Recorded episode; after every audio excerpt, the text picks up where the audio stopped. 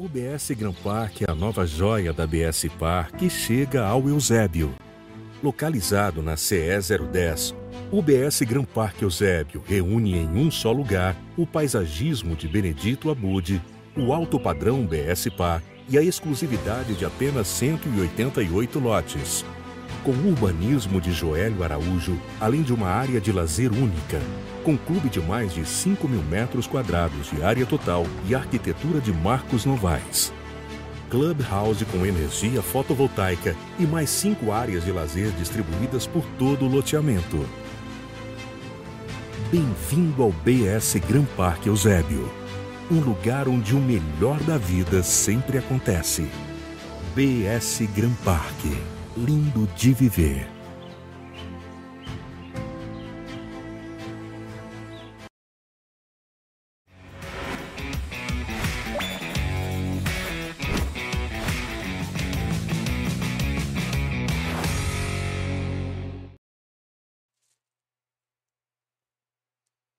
Olá, sejam bem-vindos a mais um episódio do Dei Valor Podcast, episódio de número 144 e um episódio hoje que vai ser delicioso, certo? Porque já está aqui, ó, picolé de morango da Pardal aqui. Procure no supermercado mais perto da sua casa, tá? Vou já comer aqui quando ela começar a falar. Lembrar aqui da minha infância que eu estava falando aqui, que era cara na praia do futuro. Isso. Pegar um picolézinho da Pardal. E lembrando para quem está chegando agora no Dei Valor, certo? Tem 143 episódios antes desse. 143 histórias de personalidades, de empreendedores aqui, que vão com certeza ajudar vocês, inspirar, dar algum insight que possa ser aplicado na vida de vocês, seja pessoal, profissional. Então espero que vocês aproveitem tudo que a gente está fazendo aqui no Dei Valor para melhorar aí como pessoa e como profissional, como empreendedor ou profissional, seja qual for o seu emprego e já se inscreve no canal para ajudar o Dei Valor Podcast. Se inscreve, já dá o like, já dá o comentário, já coloca o foguinho aí que ajuda no engajamento, tá? O foguinho aí no, no, nos comentários. E também já segue a gente no Spotify e no TikTok. Lembrando que o episódio de hoje, amanhã vai estar disponível tá? no Spotify e a gente compartilha com vocês também lá no Instagram. E segue a gente no Instagram para vocês terem acesso também aos conteúdos e os, os, novos convidados que a gente divulga lá, os cortes que a gente publica lá, e também o TikTok. Também estamos no TikTok, também lembra lá do, do TikTok. E agradecer aqui os nossos patrocinadores aqui, os nossos apoiadores, tá? É, que a gente tem hoje, já agradecendo aqui, lembrando que quem quiser entrar em contato, quiser ser patrocinador do De Valor, quiser associar a sua marca, a marca da empresa que você trabalha, né, vocês podem entrar em contato com a gente através do direct no Instagram, tá bom? E agradecendo aqui a BSPA, nosso patrocinador, tá? Então, que está quase um ano aqui com a gente, né? Uma das maiores incorporações do Brasil e que a gente pode aí conseguir, na BSPA você encontra vários produtos do mercado imobiliário, né, loteamento, condomínio de casas, você também encontra prédios comerciais, prédios residenciais, tá? Então, agradecer e mandar um abraço aqui para o Dr. Beto, nosso convidado do episódio 1 mês, episódio 10. E agradecer os nossos apoiadores, Biscoito Brié, La Maison em Casa, Lídia Consórcios e hoje a novidade, né, que nós temos o prazer de receber os nossos novos apoiadores, a Fargo e a Construpiso, que chegaram agora, que tiveram aqui na semana passada, na terça-feira, né, Dona Nelly e seu Nilton, então um abraço para eles e que gostaram e quiseram virar apoiadores nossos aqui. Eu fico muito feliz com isso e agradeço de antemão aqui e que sejam muito bem-vindos aqui ao Dei Valor. E a Inove Comunicação é mais assessoria em eventos, a Insight e a My Marca do Cortez, lembrando de registro de marca, vamos falar aqui de marca também, que a marca da Pardal é excelente, é um case aí que ela vai compartilhar aqui com a gente também, né? E os nossos apoiadores sociais, que nós já fizemos aí, dona Joselma, alguns episódios especiais, vamos fazer um nesse mês sobre síndrome de Down. Então vocês acompanhem a agenda, tá? Fizemos com Fortaleza Azul, que são uma associação de pais né, e mães de, de crianças autistas. Eu participei assim, com o produto. Né? Foi? Né? Foi. Olha aí, que bom, é. parabéns. O IPRED, né, o Dr. Sullivan teve aqui, né, uma história sensacional, o IPRED que ajuda no combate à desnutrição infantil. Né, Obra Lumen, que ajuda na ressocialização de moradores de rua e dependentes químicos também. E a Associação Peter Pan, que também ajuda as crianças no tratamento de câncer, né, e prevenção do câncer infantil, tá bom? E lembrando que o Dei Valor é uma produção Dei Valor Produções e agradecer o nosso time aqui, o Juan e a Larissa, que estão ali ocupados comendo sorvete, comendo picolé da Pardal de tapioca e de castanha, tá bom? E já dá as boas-vindas, seja muito bem-vinda, dona Joselma, muito bem-vinda ao Dei Valor. Muito obrigado. É um prazer vir aqui contar a minha história. É, antes eu era tinha dificuldade de falar, não gostava muito de aparecer. Mas eu acho que agora é necessário eu contar para as pessoas acreditar que empreender, apesar de tudo, ainda é o melhor negócio a se seguir.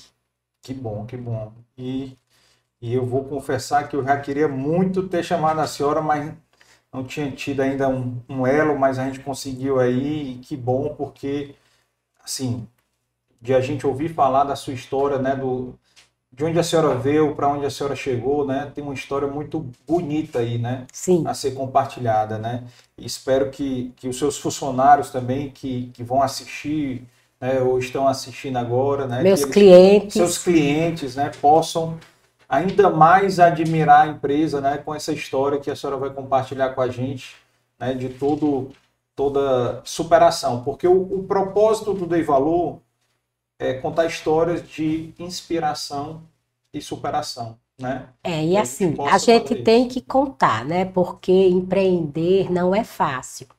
Aí tem muita gente que tenta empreender e quando vê as dificuldades, desiste. Exato. E a nossa história serve para dizer assim: não desista.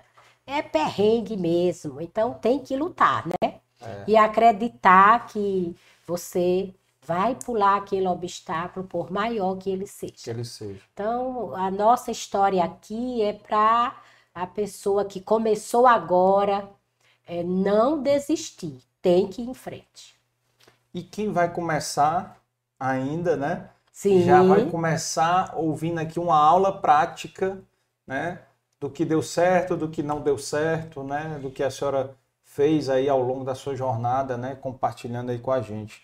E que bacana. E, e assim, a gente sempre gosta de começar compartilhando a história, né? Desde o início, de onde a senhora veio. Né? Contar aí como é que foi a sua infância, onde a senhora nasceu, como foi o convívio com seus pais, é, meu nome é Joselma Oliveira, eu sou mãe de quatro filhos e eu sou filha de agricultor. É, o meu pai, ele plantava capim, batata doce, melancia, a parte mais difícil. E minha mãe, ela plantava verduras. Então, assim, tudo que eles plantavam, eles vendiam para o sustento da família. Mas é, não dava para ser rico, mas me deu uma infância muito digna, muito cheia de alegria, muito cheia de aventura. Eu costumo dizer para os meus filhos que nem todo rico teve a infância que eu tive. Por exemplo, eu morava no sítio, então a gente tinha um açude enorme, água bem docinha para tomar banho, não tinha cloro, é. os olhos não ardiam. É. Então, tinha o privilégio de brincar na argila quando o açude ia secando, tinha o privilégio de tomar banho de chuva. É, é eu era livre, é, ia para as fruteiras mesmo colher as frutas, subia em árvore. Então eu acho que a minha infância fez muito eu ser essa mulher forte que eu sou, porque eu fui criada livre. É, não tinha muito dinheiro, meu pai não tinha carro, mas a gente tinha uma vida digna e, e muito saudável e a gente vivia muito assim em harmonia, porque como era o sítio, e aí as irmãs do meu pai juntava a família deles e no domingo se reunia muita gente, muito barulho, muita alegria, muito banho de açude. E, e, eu também vi minha mãe ser muito unida com as cunhadas dela. Eu acho que aquele lazer, aqueles momentos que elas tinham juntas, é, não, não tinha tempo para ter confusão, era só harmonia e ah. alegria. Então eu fui criada dentro de uma harmonia muito grande, que hoje eu vejo que foi a minha base para suportar tanto perrengue na, na, nessa parte que eu comecei a empreender. Como empreendedora foi fundamental. Como empreendedora né? foi assim fundamental essa base, porque eu tive uma infância boa, uma adolescência e uma juventude. Uhum. Eu só comecei a empreender depois que eu casei. Certo. Como é o nome do pai da senhora e da mãe? Que não... Meu pai é Sebastião Pedro e minha mãe Severina Helena, mas os dois já faleceram. Severina Helena, Sebastião Pedro. É, mas e... também tiveram o privilégio de me ver empreender e também coloquei todos os meus irmãos para empreender também. A senhora tem quantos irmãos? Tenho quatro homens. Quatro Só homens? eu de mulher e a mais nova. A senhora é a mais nova? É, da, é. das mulheres. O nome dos seus irmãos? É, Itamar, Josimar, Josélio e Guilherme. Itamar, Josimar. Diga aí, eu com quatro Itamar, irmãos. Josimar, Guilherme e tem um outro do... Josélio. Josélio. Aí só eu de mulher criada com esses quatro homens, mas eu sempre fui assim de brigar pelo que eu queria. Ah, também não tem como Meus irmãos brigar, só né, tinha carro, né? Então eu queria um carro para ah. brincar. E aí eu batia o pé e eu sei aparecia carro para eu brincar, né? É. Nessa época minha avó morava com minha mãe.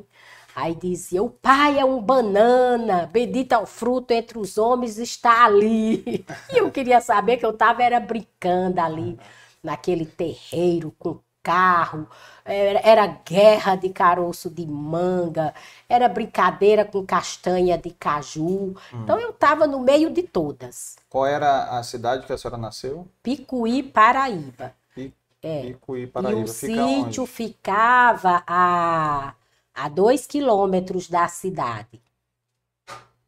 E fica perto de Campina Grande, é? Fica perto de Campina Grande.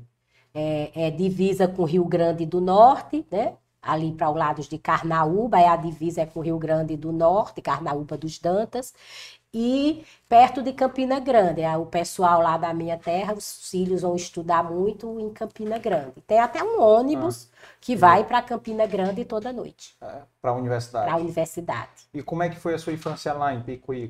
Conte aí como é que foi. Ah, estudou, estudou aonde? Ah, foi maravilhosa, né? No início a gente estudava no sítio mesmo, uhum. com a, a, professora de lá, uhum. e depois nós fomos estudar na cidade, né? Eu estudava estava no grupo Professor Lordão, hum. que não tinha essa história de escola particular. Então, todo mundo estudava na escola pública, era uma escola estadual, mas muito boa.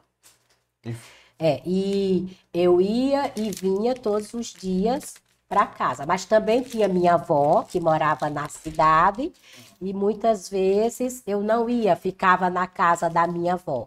Minha avó era uma pessoa muito empreendedora também, e era uma pessoa assim de cuidar muito dos netos.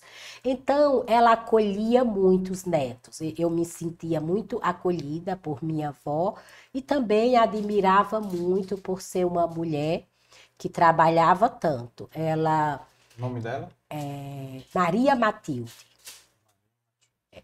Ela ela vendia calçados. Ela comprava aqui no Ceará calçados e vendia também na feira livre. É engraçado, as histórias se repetem, né? Ah. Elas tinham aqueles bancos de calçados na feira.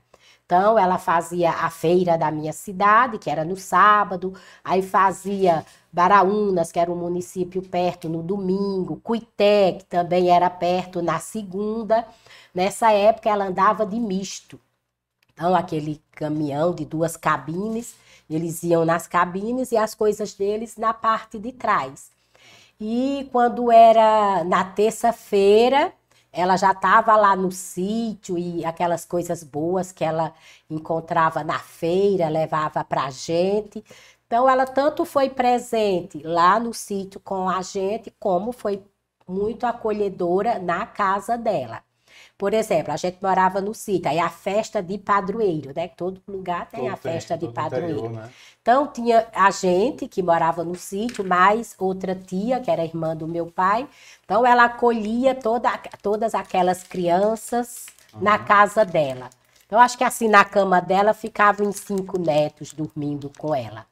Ela encaixava todos os netos com ela. Então, ela nos acolhia muito bem. E isso também fez, fez de mim uma pessoa melhor.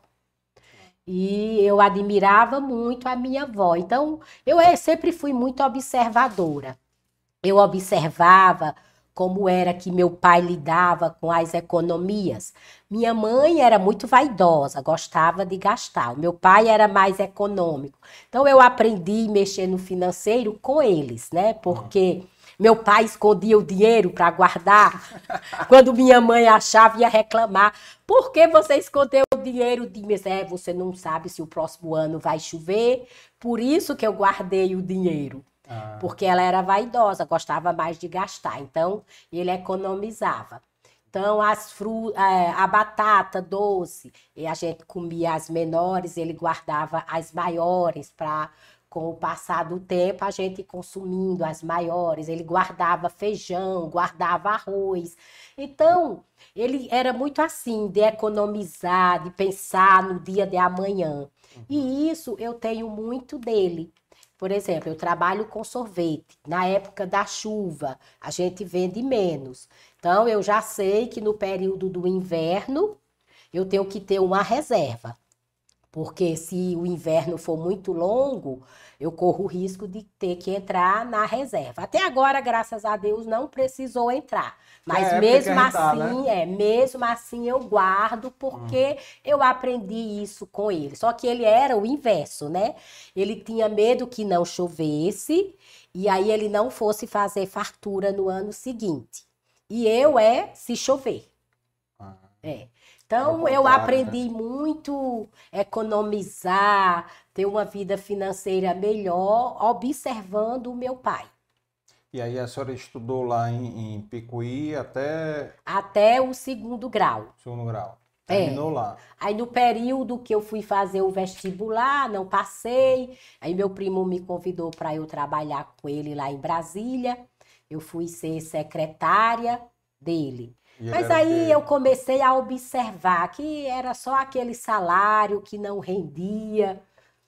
Aí eu só passei dois anos e seis meses e vim embora. Foi o seu primeiro emprego, foi esse? Foi. Primeiro foi o meu primeiro emprego e único, né? Que aí depois Calma aí, em Brasília era secretária do seu primo, seu primo trabalhava Trabalhava com, com uma metalúrgica. Então. Só que assim, eu comecei como secretária, mas eu observando ele vendendo portões, ferros, quando eu me dei conta, eu já estava era vendendo também. Eu gostava de vender. Só em observar ele ele é, vendendo. É. E, e aí também a gente tudo na vida é um aprendizado, né? Ele prima, vender é uma arte. Você tem que olhar dentro do olho do cliente, tem que acreditar que o seu produto é bom, é bom. e bem feito e tem que fazer o seu, seu cliente acreditar.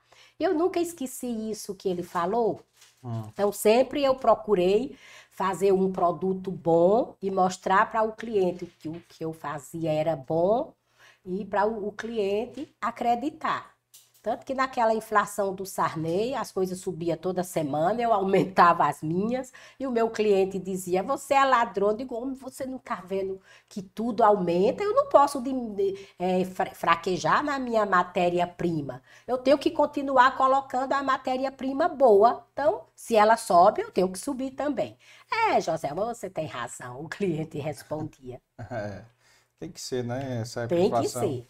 É, esqueci de fazer aqui uma apresentação de introdução para quem assiste é de fora, né? Que a gente também tem um pessoal de fora.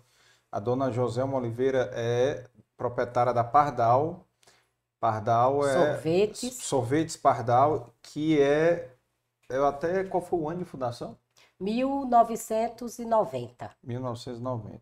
É a e... idade do meu filho. Quando eu é? comecei, é? Flávio tinha quatro meses. E para quem não conhece, quem é de fora que está assistindo, ouvindo a gente aí, né, procure quando vier ao, ao, Ceará. Depois a senhora diz quais são os estados que a senhora tem distribuidor. Por enquanto eu só estou no, no Ceará, ainda falta conquistar algumas cidades do Ceará. E estou em Mossoró, no Rio Grande do Norte. Ceará e Rio Grande do Norte. É. Só em Mossoró. É, por enquanto. Pronto.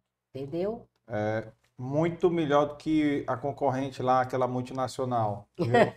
Então, quem é, conhece... mas eu também me inspirei nela. É, mas tem tudo, tudo.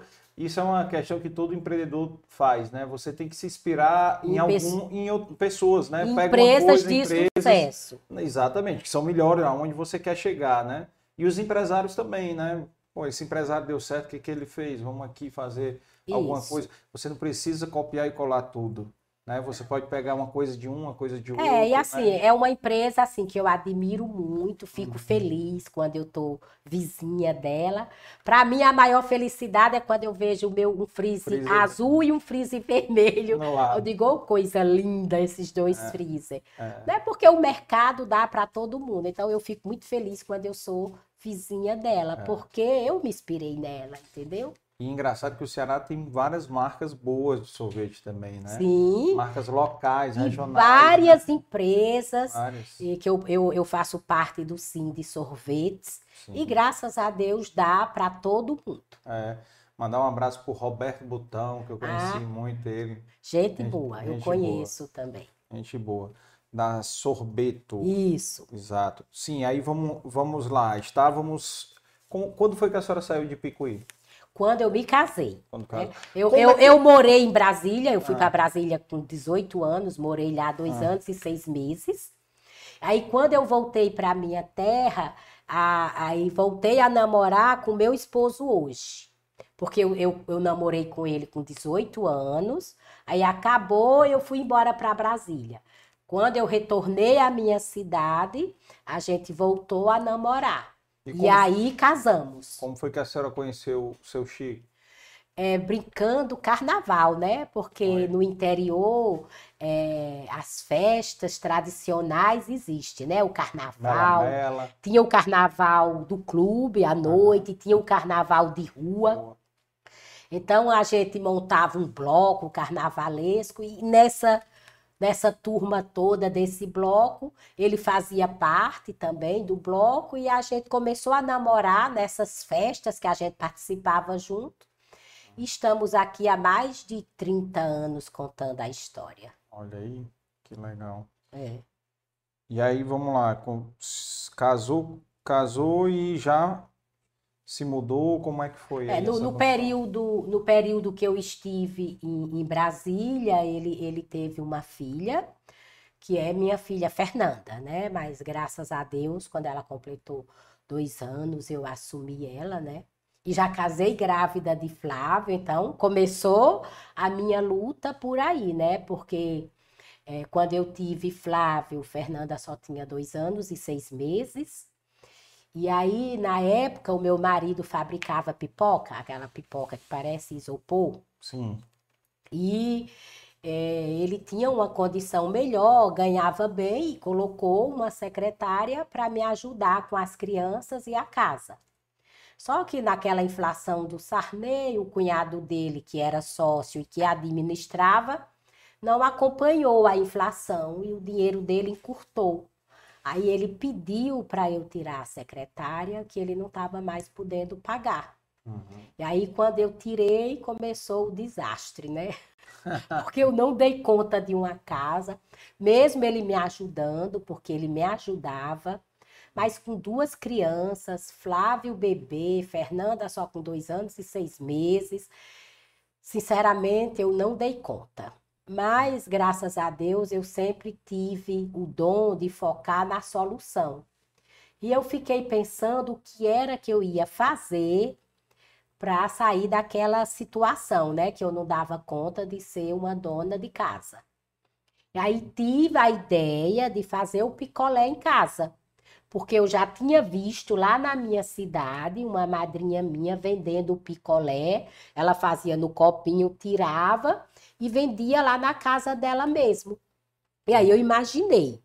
É, picolé não precisa de um capital muito grande para começar.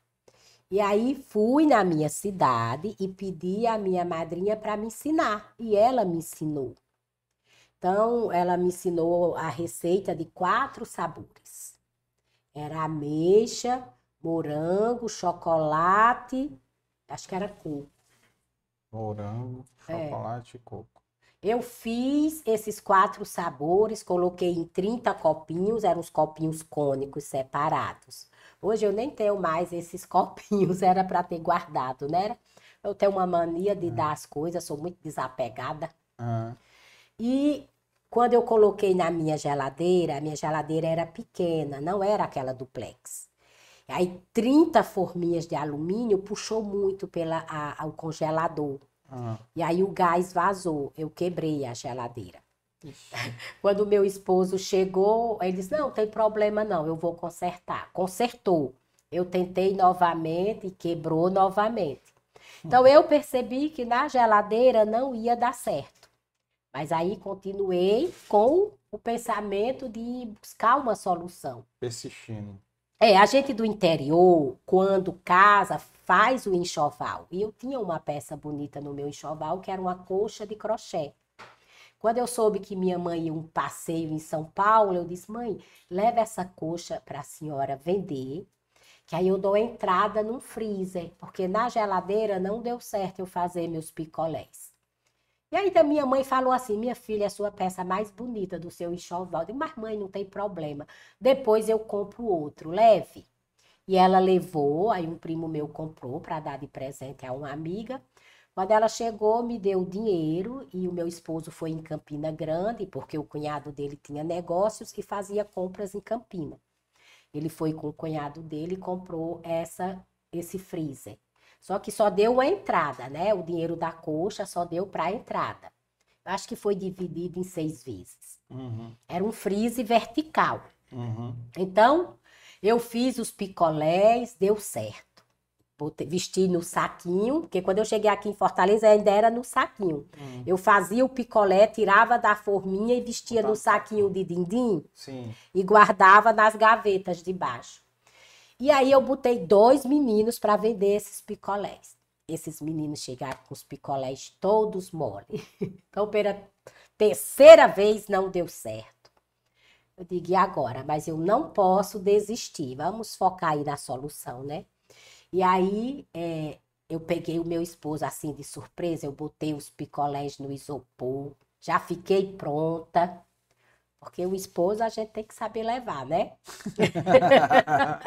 Aí eu falei assim, A olha, esposa também. é, se eu não for vender esses picolés, eu não pago as parcelas desse freezer. Eu vou vender esses picolés. Aí ele se assustou, né? A surpresa. Você vai? Eu digo, já fui. E antes que ele dissesse não, eu abri a porta da sala e fui embora. Foi. Já para não vir um não, né? Tem que ser rápido. Então, empreender tem que ter as estratégias. Então, quando você vai fazer um negócio, você já tem que pensar como agir. Uhum. Isso é para enfrentar a concorrência, é para responder o cliente. Você já tem que ter o seu raciocínio rápido. Só que quando eu fechei a porta da sala, me deu assim um medo. Aí eu digo, ah, meu Deus, me ajuda a vender esses picolés, porque eu preciso vender, porque eu não dou para o serviço de doméstica. Me ajuda. Então eu andei assim uns 30 minutos a pé para a feira livre. E só era eu e Deus. É, acho que é daqui que a minha fé fortaleceu. E nunca mais eu tive medo de pular obstáculo, por maior que ele seja.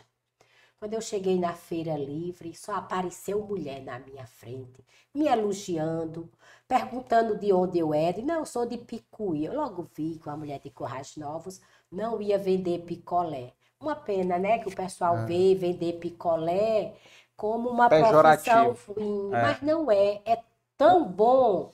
Eu acho que foi a melhor época da minha vida, porque quando você está vendendo, a pessoa percebe que você está ali batalhando, lhe valoriza. Então, assim, meus clientes me valorizavam muito. As pessoas que via eu passando, gritando, picolé caseiro, porque eu vendia no grito mesmo, viu? Quando a senhora nunca mais fez isso, não? Nunca mais. Uma vez eu cheguei lá na praia que eu estava passeando, aí o vendedor estava lá acanhado, digo, vamos desse carrinho de picolé para cá, dando um grito para cima, começou a aparecer gente no carrinho. Foi mesmo. E eu comecei a vender, aí às vezes quando o, o caminhão chega, eu disse, quando é que Dona Joselma vem aqui para vender de novo? Então assim, quando eu boto para vender, eu chamo a atenção mesmo. Eu, eu tenho esse dom de vender. Isabela, vamos, falando aqui para Isabela, que eu já vi que ela está aqui. Isabela, sou funcionária, ela, né? Sim, é, ela é do mar. É, Isabela, vamos, vamos colocar a dona José para ir para Praia do Futuro vender lá no carrinho lá. Ah, é? E eu acho que eu vou fazer sucesso. Vai. Porque um... eu vendo mesmo, não tem história de vergonha, não. É. Se saiu para vender, tem que vender. Legal. Então foi uma época assim muito boa. Eu a trabalhava. pulou já para Currais Novos, né? Eu estou em Currais Novos aí. Quando casou, então já saiu de Picuí, já foi. Já morei em Currais Novos, aí eu perdi minha montou secretária lá, em Currais lá Novos. Montei lá. Não foi em Picuí. Não, eu já estava com dois filhos lá em Currais Novos. Currais Novos, certo. E fui vender na Feira Livre de, de... Currais Novos. Passei um ano vendendo na picolé feira na Feira Livre. Mas, olha, sei. eu tenho muito orgulho de dizer que eu vendi picolé, porque foi o início de tudo, foi um aprendizado. Eu uhum. aprendi muito com o meu cliente. Uhum. É muito bom você ouvir o cliente. Então, tudo aquilo que eu aprendi, eu aprendi durante aquele ano, eu carrego comigo. Olha, eu só comecei com quatro sabores. Aí o cliente dizia: Joselma, faça esse sabor. sabor. Aí eu já ia para casa pensando como era que eu ia fazer. Fazia. Aí ele comprava. Tá muito bom, mas tá faltando isso. E aí eu colocava o que ele dizia que estava faltando. Então, quem me ensinou assim a aprimorar, deixar o meu produto melhor foi o meu cliente. porque eu passei um ano ouvindo, ouvindo o cliente. O cliente. E, e, era muito bom, é, era uma clientela muito boa. É, eu já sabia o que o cliente gostava, tal hora aqueles clientes estavam ali. E aí eu já planejava no meu isopor. Tinha uma turma de jovem que só gostava de comprar picolé de morango. Aí eu sabia que tal hora eu ia chegar ali, aí eu botava muito picolé de morango no, no fundo do isopor, aí ia vender os outros sabores. Aí quando eu chegava lá, só tinha de morango, então eu não perdia venda. É. Então, estratégia. É, então, é, é, é, tudo isso a gente aprende vendendo. Então, eu sabia que aqueles clientes só comprava morango, eu já montava a estratégia. Quando eu chegava no horário deles, só tinha o picolé de morango e eu não perdia nenhuma venda. Ainda tinha aquele assunto, a primeira rodada é minha, né? Aí um uhum. pagava a primeira rodada, outro pagava a segunda rodada. Então, eu vendia assim uns 20 a 30 picolés numa turma só. Né? Esse pessoal que via muito da agricultura e o meu produto era bom, bem feito, então eles gostavam. Então tudo isso a minha mente já guardava, onde aquele cliente estava, que horas, e aí eu montava minhas estratégias e acabava vendendo muito picolé. Numa feira livre, eu chegava a vender 500 picolés. E para você vender 500 picolés no isopor... Num domingo, era num domingo? Numa segunda-feira. Segunda é, você tem que ter muita estratégia, muito jogo de cintura, não pode perder tempo. 9 horas da manhã, eu já almoçava ali, porque eu sabia que nem tempo de comer eu tinha, porque eu, eu não podia perder tempo. Era o dia que eu mais vendia. Uhum. Essa feira existia todos os dias, mas o dia mesmo dela era a segunda-feira. Então, era o dia que eu vendia, que eu secava meu freezer. Eu começava nove da manhã, a feira ia até sete horas da noite. Eu vendia todos os meus picolés, chegava em casa, desligava o freezer, lavava, fazia picolé, esperava endurecer para eu botar os palitos, só ia dormir de meia-noite.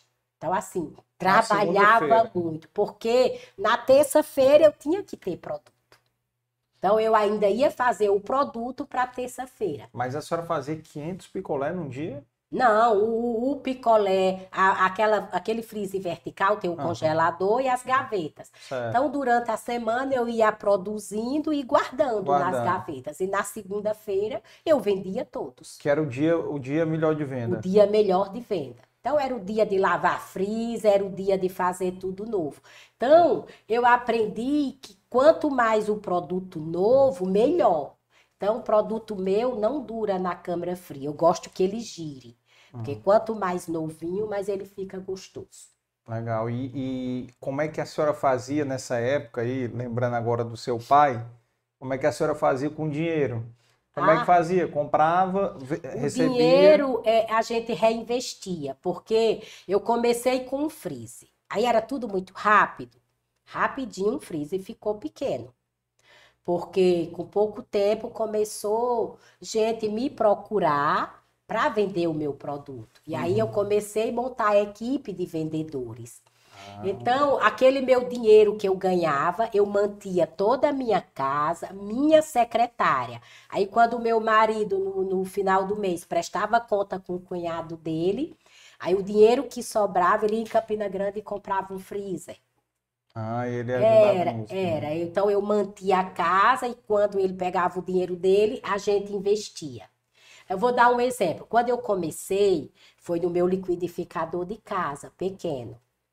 Aí eu senti necessidade de um liquidificador grande, maior. Industrial, né? Não, industrial não. Nessa um época maior. era um multiprocessador. Certo. Quando eu passava na loja, eu via aquele multiprocessador. Digo, vou comprar esse aqui que é maior.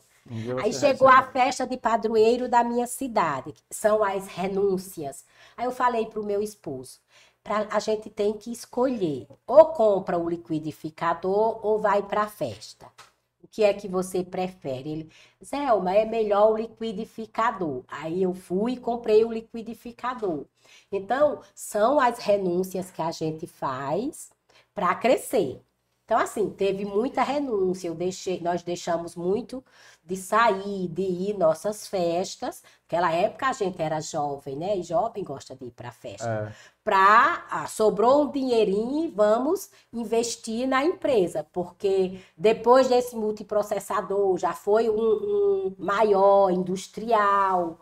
Aí os freezes não deram conta, teve que comprar uma máquina. Então todo o dinheiro que sobrava, o crescimento era rápido e aí tinha que comprar as coisas para investir. Por exemplo, quando eu comecei a vender meus picolés, eu fui a pé, depois comprei uma bicicleta. A bicicleta não deu, não deu conta. Aí eu tive que alugar uma casa para ir para perto da feira livre. Quando eu estava na feira livre, que vendi muito bem, que já tinha uma equipe, aí o meu irmão veio trabalhar comigo para vender, aí eu fui só produzir. Aí compramos moto para fazer o interior. Aí a gente começou a fazer as cidades vizinhas. Aí, uma, aí depois teve que comprar outra moto para se dividir para as outras cidades. Depois as motos não deu conta, a gente teve que comprar uma D10. E aí o negócio ia crescendo, ia chegando às necessidades e todo aquele dinheiro que a gente ia ganhando ia reinvestindo. Então só trabalhava e reinvestia na empresa. É... Hoje os meus filhos assim reclamam, é, porque eu mandava eles para casa de praia da tia, só com a tia, não ia com eles. Isso é uma renúncia muito grande, né? é. né? Porque eles iam só, né? Aí a, a irmã do meu marido dizia, José, é tão engraçado. Quando eles estavam traquinando, né? Muita criança junto em casa de praia. Aí quando eu reclamava com um, o outro puxava para proteger. Se era Fernan... se era Flávio, aí Fernanda dizia, chegue, Flávio, para cá. Se era Fernanda, Flávio dizia, chega, Danda, para cá. Um ficava protegendo o outro. Então, os perrengues têm as né? desvantagens, mas também têm as vantagens. Eles cresceram muito unidos. É, mas com certeza hoje eles entendem tudo isso. Às vezes. Às vezes, opa! É, mas nada de que uma boa terapia em família para a gente superando, superando, isso, né? Superando os traumas de infância. É, tem, tem os traumas, é, é. mas a vida é feita de escolhas, né? Uhum. Ou eu empreendia, ou eu cuidava dos meus filhos. Eu, eu não dava conta dos dois. É, quando as coisas apertavam muito nas férias, eu mandava para casa da minha mãe porque era interior, tinha festa de padroeiro e eles se divertiam muito. Mas eu não estava lá. Então, assim, eu fui ausente. Por uma boa justificativa aí, né? É. Como. como... Engraçado, quando eu falo disso, eu. Se emociona, né? É, mas hoje, assim, eu vejo que, ah, valeu a pena, porque hoje eu tenho tempo para o neto. Tanto que o meu filho fala, quando ela diz assim, eu vou ficar com os meus netos, ela abandona tudo e vai embora. Ah, mas com certeza eles vão, eles reconhecem isso. Pode ter certeza. Às vezes. E parabéns e parabéns. Parabéns porque escolhas difíceis. É, mas hoje assim, os filhos estão criando os, os meus netos assim melhor, né? Já tem o privilégio de ter babá, de ter uma vida melhor. assim, a empresa é, é, é mais organizada com a equipe. Tipo, minha filha hoje está no comercial, é a filha mais nova. Eu percebi que ela era muito boa no comercial. Eu, a vida ia me ensinando, né? Ia aparecendo os obstáculos e eu ia aprendendo com aqueles obstáculos. Então, a minha lição de vida foram os obstáculos. Hoje não, hoje minha filha está no comercial, eu contratei uma boa empresa de marketing, ela tem uma boa assessoria. Quando o Flávio começou a trabalhar comigo, sempre botei assim assessorias para eles, pessoas com mais experiência para ajudar eles a organizar as empresas. Então a vida deles hoje é mais fácil, né? Porque eles têm professores perto deles, né? Pessoas que entendem do assunto, vendas. Contratei uma empresa só para dar assessoria de vendas, né? Então, cada uma assessoria com a sua direção. Então, para eles hoje não é tão difícil.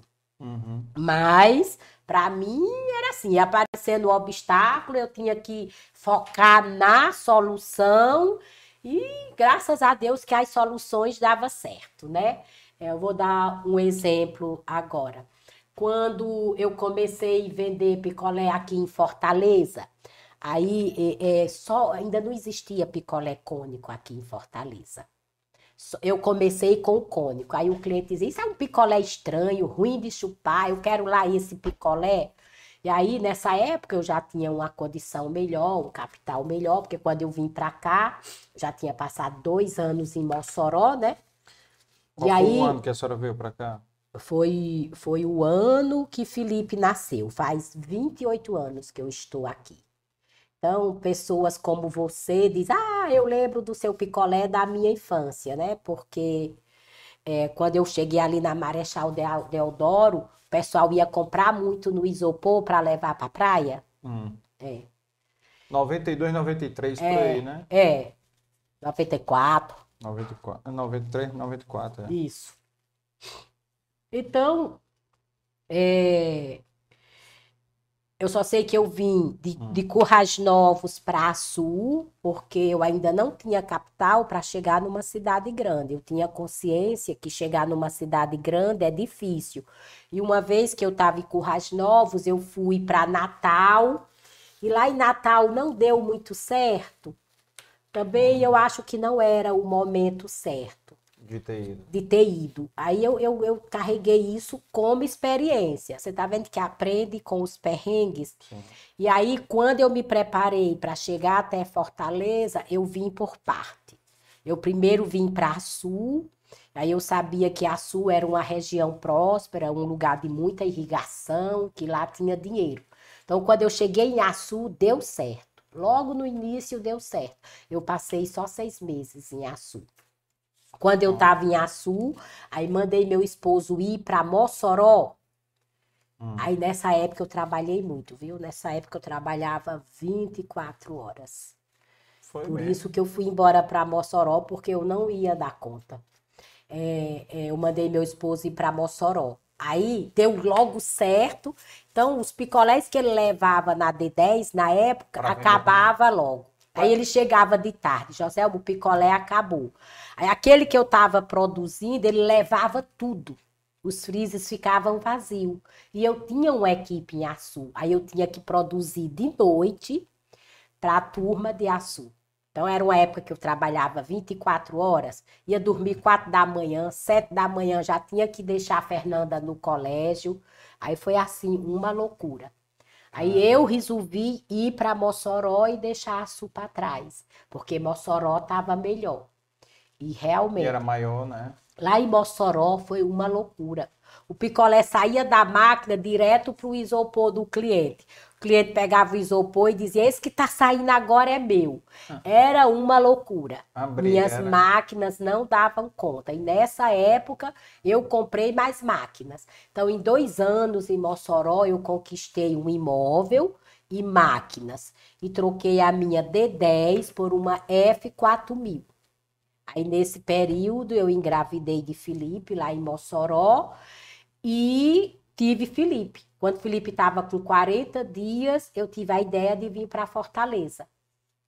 O que foi que, que, que, assim, a senhora perdeu o ponto de venda de Açu, né? Não, não tinha mais fábrica lá, né? Então, Não, E, e não continuou mandando de Mossoró para lá, né? Também não, porque eu não dava conta. Não dava conta tudo que eu produzia, é, é, é, graças a Deus, eu sempre trabalhei assim, faltando. Hum, Sempre faltava produto. Então, porque era um bom sinal que vendia tudo, né? vendia tudo. E aí é, era trabalhando e reinvestindo.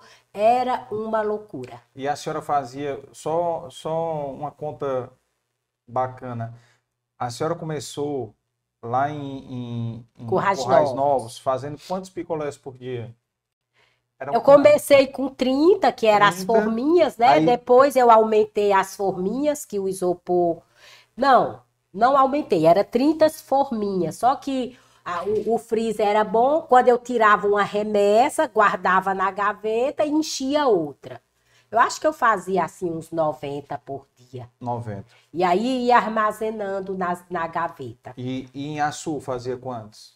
Ah, em Açu já era, era uma média de 5 mil, 10 mil, porque era nas máquinas. Aí em Açu já era esse volume Já todo. era esse volume, era uma equipe de vendedores grande, entendeu? E, e a senhora já vendia para supermercado? Não. Não, era Era picolé caseiro, no saquinho, o vendedor vendendo no isopor. A minha empresa cresceu aqui em Fortaleza. Eu criei uma marca aqui em Fortaleza.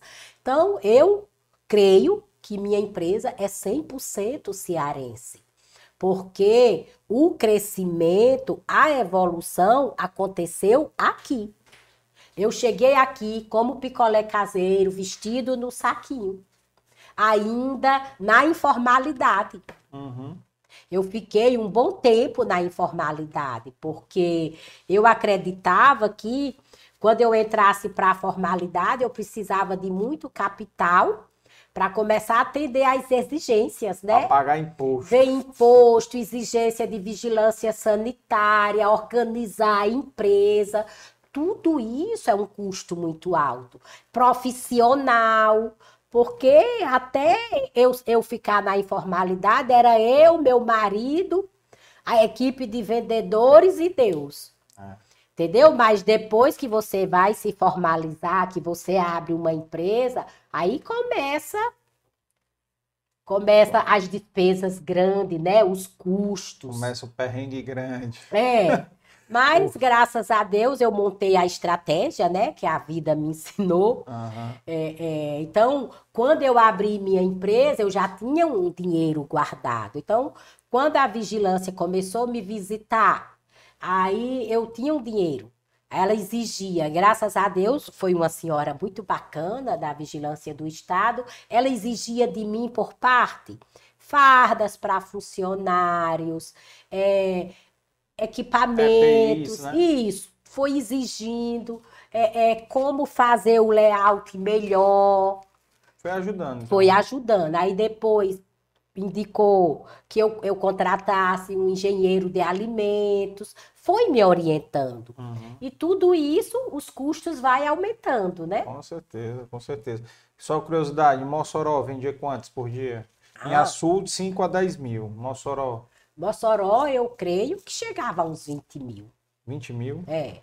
E assim, não dava conta não, viu? Caraca. E em Fortaleza hoje vende quanto? Hoje, eu, eu, eu produzo mais ou menos, quando eu ligo a máquina, três Bom. vezes por semana, é uma média de 40 mil picolé que eu faço por dia. Por dia. Só que assim, eu não faço todos os dias, às vezes é três dias, às vezes é quatro, às vezes é dois, porque tem o sorvete também. Também tem a máquina do Supra, que tem dia que eu ligo ela e ela produz muito, ela produz 6 mil picolés hora. Qual é, qual é a diferença do Supra? Como O é? Supra é um sorvete no palito com uma cobertura de chocolate, que se dá o nome de um picolé extrusado. Ah, É, e aí esse é, é, o que tá lá na geladeira lá? Ou... É. Vamos já trazer eles é aqui. esse. É, ele é feito com Nunca- uma tecnologia mais avançada. Já foi uma máquina que eu importei. Foi? Foi. Ah, Já é um- uma tecnologia bem avançada, mas deixa um produto muito bom. Vamos, vamos voltar agora no tempo de novo aqui. Certo. Tá em Mossoró. Qual foi. De onde foi essa ideia de, de vir para Fortaleza? Como é que foi isso aí? É porque é, é, eu sou de Picuí. Então, assim, eu, sou- eu tinha uma tia que ela era comerciante, ela Uhum. tinha condições. É por isso que eu gosto do comércio, porque o comércio, ele lhe dá uma vida financeira melhor. E minha tia colocava os filhos dela para estudar em Campina Grande. E muita gente de Picuí, comerciante, que tinha filhos, os filhos iam estudar em Campina Grande. Ah. Então, eles ou moravam em pensão, né? que Naquela época era pensão, ou Uhum. eles alugavam um lugar, mandavam a secretária e os filhos. Então, eu tinha um pensamento: eu quero educar meus filhos perto de mim. Então, eu vou para uma cidade grande para eu educar meus filhos, principalmente na fase de faculdade, né? Uhum. E aí, como eu não tive uma experiência muito boa em Natal, aí eu vim aos poucos. Açu, Mossoró e Fortaleza. Então, quando eu cheguei aqui em em Fortaleza, foi mais difícil. Foi mais difícil conseguir um imóvel para alugar. Foi mais difícil o pessoal aceitar o picolé cônico. Então, assim, eu tive que fazer investimentos.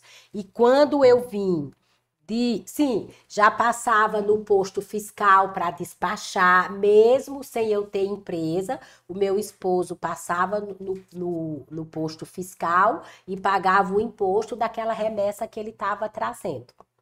Tanto que quando completou um ano que a gente trazia picolé para cá, o, fis- o fiscal falou: vai abrir uma empresa, eu não vou mais despachar seus picolés, não. Aí eu falei pro meu esposo, então tá na hora Isso da mesmo. gente levar as máquinas para Fortaleza.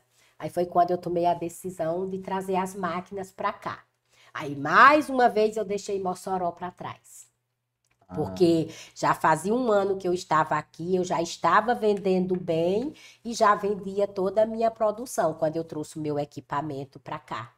E qual foi a sua estratégia de vir para Fortaleza? Foi vender aonde? Qual era o, o foco? Eu comecei pelo centro da cidade, eu Os aluguei. carrinhos ou Não, Isopor ainda. Era isopor. Os carrinhos, eu- falei para você, tudo começou aqui em Fortaleza, o crescimento começou Aham. aqui em Fortaleza. Depois que eu abri empresa, aí a vigilância exigiu que eu embalasse meu picolé. Não Aí- aceitou mais o saquinho. Isso, entendeu? E aí houve a necessidade de carrinho. Vai aparecendo, né? Uhum. Porque né, é, a gente vai visitando feiras. É, então, a gente, eu, eu logo cedo comecei a ir para feiras em São Paulo, a FISPAL. Então, lá vai aparecendo as novidades, né? E aí a gente vai comprando. Então, vai vendo um carrinho, vai vendo máquina nova e vai comprando e encaixando, né? Vai buscando a tecnologia lá fora. E o melhor lugar de se buscar a tecnologia são as feiras Nas de negócios. É muito bom. Então, assim, eu aprendi muito nas feiras. Hum. Não é fácil, né? Quando você é pequeno, que você vai, eh, você enfrenta filas para chegar a provar aqueles produtos que o pessoal está expondo. Hoje já é outra realidade, né? Eu recebo convite, me vê de longe, já convida para ir para o stand, né? Uhum. Então a vida vai ficando mais fácil. Ah, hoje, a- hoje a senhora é popstar. A senhora é estrela. Então, ho- hoje, por exemplo, esse ano eu não vou para a feira, mas eu já avisei aos meus fornecedores que quem vai é meus filhos e que eles recebam meus filhos bem. Uhum. Aí ele, não, dona Joselma, não se preocupa. Eu digo, pois é, meus filhos vão viver essa experiência de feira e eu quero contar com o apoio de vocês. Então, Ah. todo mundo à Eles nunca tinham ido, não? Nun- Nunca foram? Com Não, a senhora só nenhuma Flávio. vez? Flávio já foi, né? Com a senhora? É, Não, ele foi uma só. Só. É. E agora Felipe e Helena e a namorada de Felipe vai.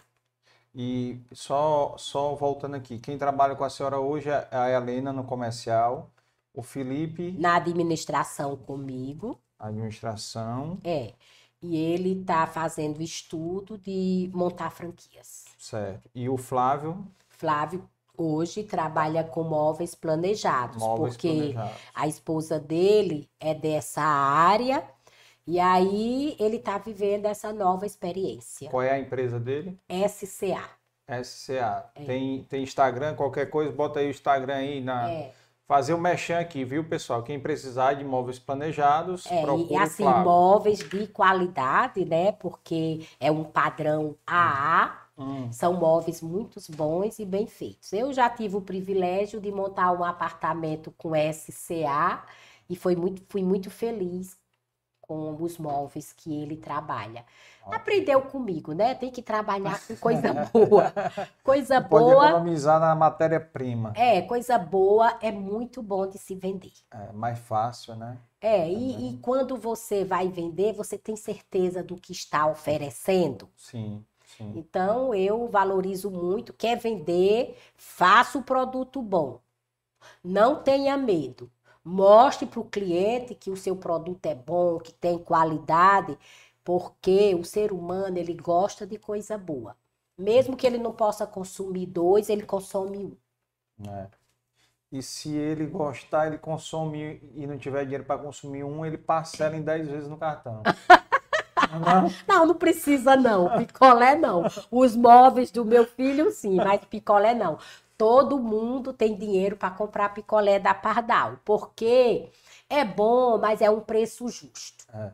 Eu acho o meu preço justo, dá para todo mundo comprar. Só tem aquela história, quem não pode comprar dois, compra um, mas É. compra. Exatamente. Então eu atendo todas as classes. Tem gente para comprar tudo. É, é- é um valor que dá para todo mundo. Dá para todo mundo comprar. E a Isso. Fernanda tá com a senhora também ou não? Fernanda é distribuidora. Ah, tá. É, quando, a minha, é, quando eu construí a minha primeira empresa, foi na Marechal Deodoro. Aí, graças a Deus, com dois anos ficou pequena. E hoje, Fernanda trabalha lá na Marechal Deodoro. Ela continuou com a loja desde que eu comecei. Uhum. Já faz anos e essa loja continua boa, graças a Deus, vende bem. Então, ela fica lá com a loja e atende a região perto da loja. E vai até Maranguape. Ai, que bacana. É. E, e como é que foi, onde foi a primeira fábrica da senhora? Porque a senhora hoje está no Eusébio, né? É, eu Mas onde foi a primeira fábrica Pronto, daqui? eu comecei na Barão, de, na Barão do Rio Branco, Uhum. trazendo de Mossoró. Aí aluguei uma casa na Senador Pompeu e trouxe minhas máquinas. Aí eu percebi que a F4000 ficou ociosa.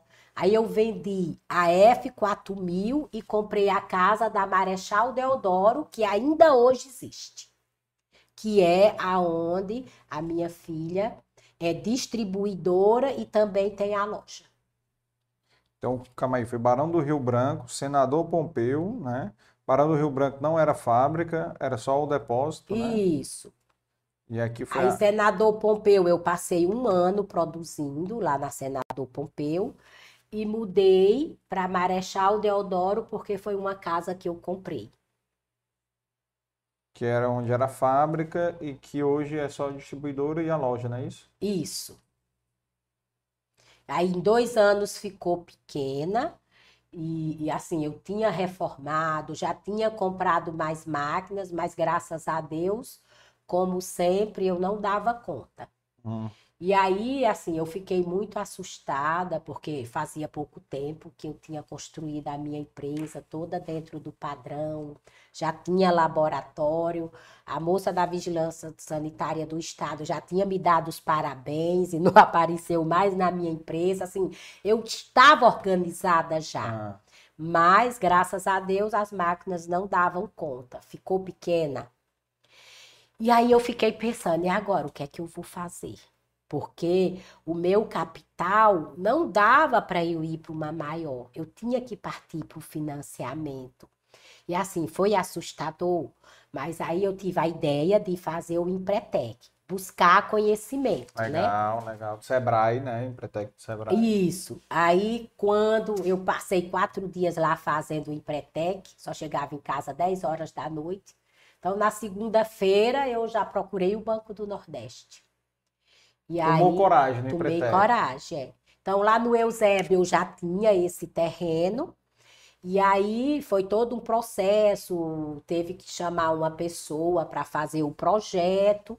Só sei que foi um ano de luta, mas eu consegui o financiamento. Aí pronto, aí foi tudo projetado, né? Aí começou aquela fase do conhecimento, ajuda de profissionais. Então eu já fiz uma empresa para não ficar pequena.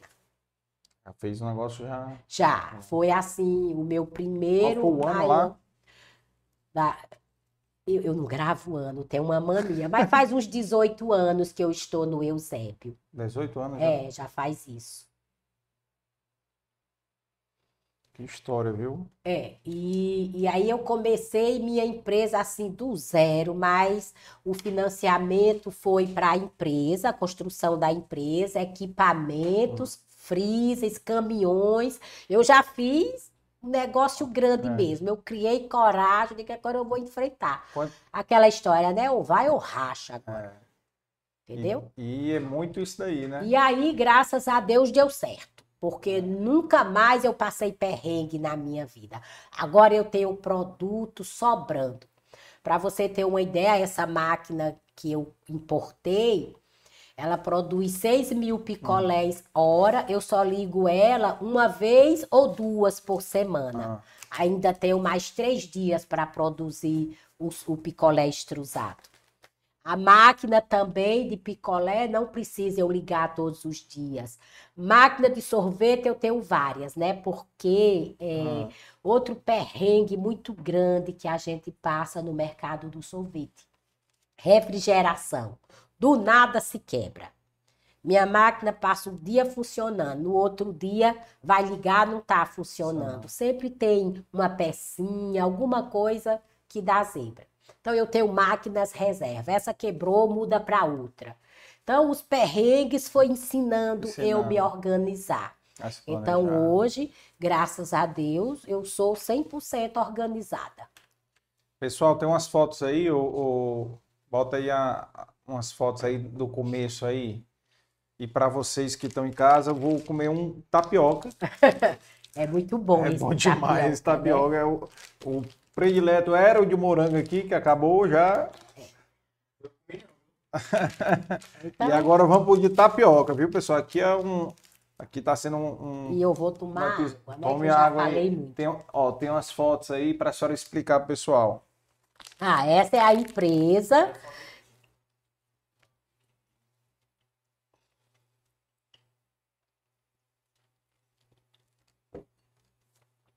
Tem Ó. umas fotos que é a construção, Aí. né? Tem. Deixa eu só ver aqui, porque eu consigo. É.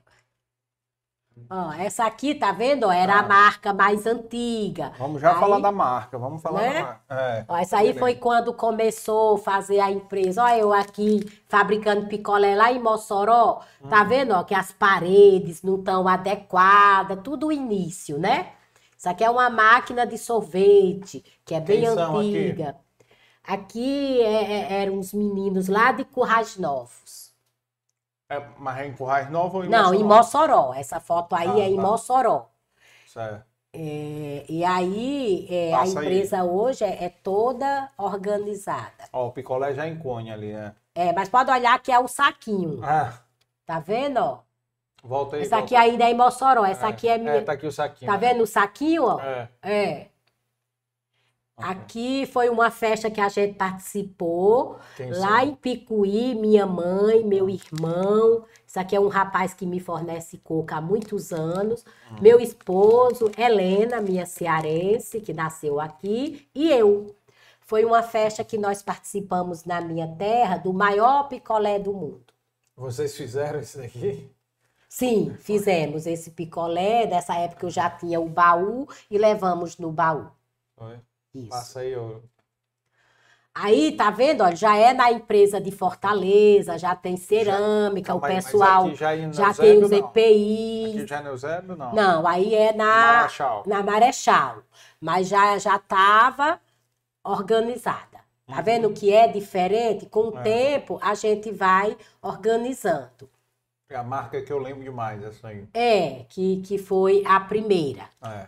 E Vamos aí, falar- falar quando, um- quando o meu filho estava trabalhando comigo, Hum. ele teve a ideia de dar uma inovada na máquina. Eu contratei uma empresa, essa empresa fez um estudo de um ano da nossa vida, da nossa marca, como começou, e aí fez toda a mudança na marca.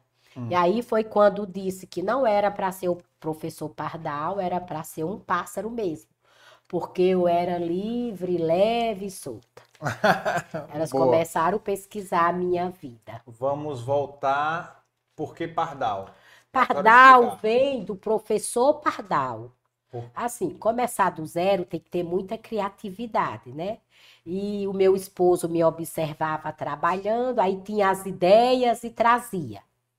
E aí, com essas ideias, a gente ia melhorando. Aí o primo dele falou: por que que você não bota o professor Pardal na camisa? A camisa dos seus vendedores não tem nada. Aí nós colocamos o professor Pardal segurando um picolé, picolé. cônico. Então a gente andou com essas camisas por muito tempo. Mas era o professor Pardal, por causa das criatividade que a gente tem para vencer, né? Porque começar do zero e crescer Não é fácil, não. não é fácil, não, tem que ser muito criativo. Então, o meu, meu esposo me ajudava muito assim com as ideias. Ele observava nossas primeiras formas das máquinas. Ele foi na minha cidade, procurou um ferreiro e o ferreiro ensinou a ele fazer as formas, porque ainda não existia no mercado. Sim. Aí depois, com essa ideia do picolé cônico que foi evoluindo, aí uma, uma indústria que faz formas teve a ideia de fazer o- a, a forma cônica mais industrializada. Aí eu passei a comprar as formas a eles. Ah, legal. É. E aí essa mudança do, do, do Pardal para o, o, o pássaro, como é que foi feita isso daí? Nós E Qual foi contratamos. o ano? Qual foi o ano também? Eita, eu agora vou gravar ano, porque vocês Eu adoro perguntam- perguntar. Pois é, e eu tenho mania de não gravar, porque é, faz mais ou menos, acho que já faz uns seis anos que a gente está aí com essa marca inovada. É. Acho que faz mais ou menos isso. Eu sou de gravar o tempo, mas não gravo o ano, mas eu vou aprender com você. Eu vou anotar os anos, viu? que o pessoal tem mania de perguntar o ano. Não, mas eu gosto, eu gosto de perguntar para ficar mais didático para quem está assistindo, ouvindo, né? Ver essa construção, né? Que foi feita etapa por etapa, né? Por exemplo, aqui, eu anotei aqui, a senhora ficou dois anos em Corrais Novos, seis meses em Açu, Dois, anos, em Mossoró, Mossoró, e já está em Fortaleza. Em Fortaleza já mudou de quatro endereços, né? Isso. É, porque assim, Eusébio eu estou considerando grande Fortaleza, né? É. Então, assim, é, então a senhora saiu porque exatamente porque... Aí aqui já é minha família, tá vendo? Ah, Eu, meu esposo, Helena, Flávio, minha mãe. Minha mãe já faleceu, o Faleceu. ano passado. Minha nora, minha filha, meu neto, meu genro, aí minha nora e Felipe. Felipe é o que está na administração comigo. Felipe e é esses esse aqui. dois aqui estão no negócio da SCA. Tá. E cadê, cadê o... Esse é o Miguel Esse é o Miguel. e a Isabela? Isabela ainda não estava aí, não. Isabela veio depois. Ah, viu depois. É, porque Miguel já tem três anos e seis meses e Isabela só tem um ano e poucos meses. Um ano e pouco. Tá. E me diga uma coisa, como é que foi também essa mudança? Porque a senhora começou e o seu carro-chefe sempre foi picolé. Por que mudou para o sorvete?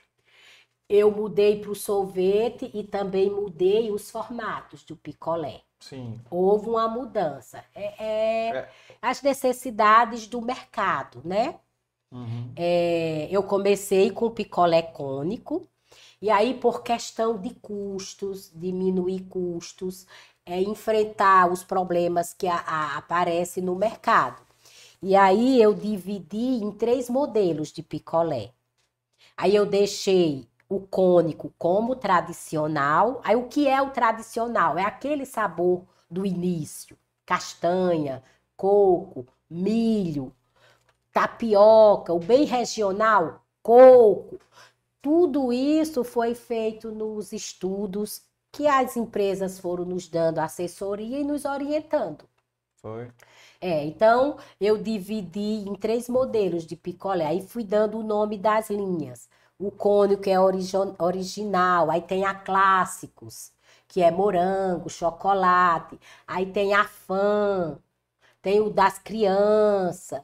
Então a gente deu nomes Uhum. e, e mudou os modelos dos picolés. E também tem a história por que eu comecei a fazer sorvete.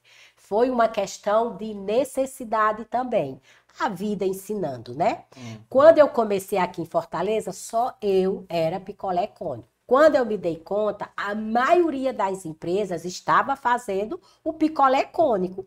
Porque o que faz sucesso é copiar. Copiar. É, Isso é normal. E aí era preço de todo jeito.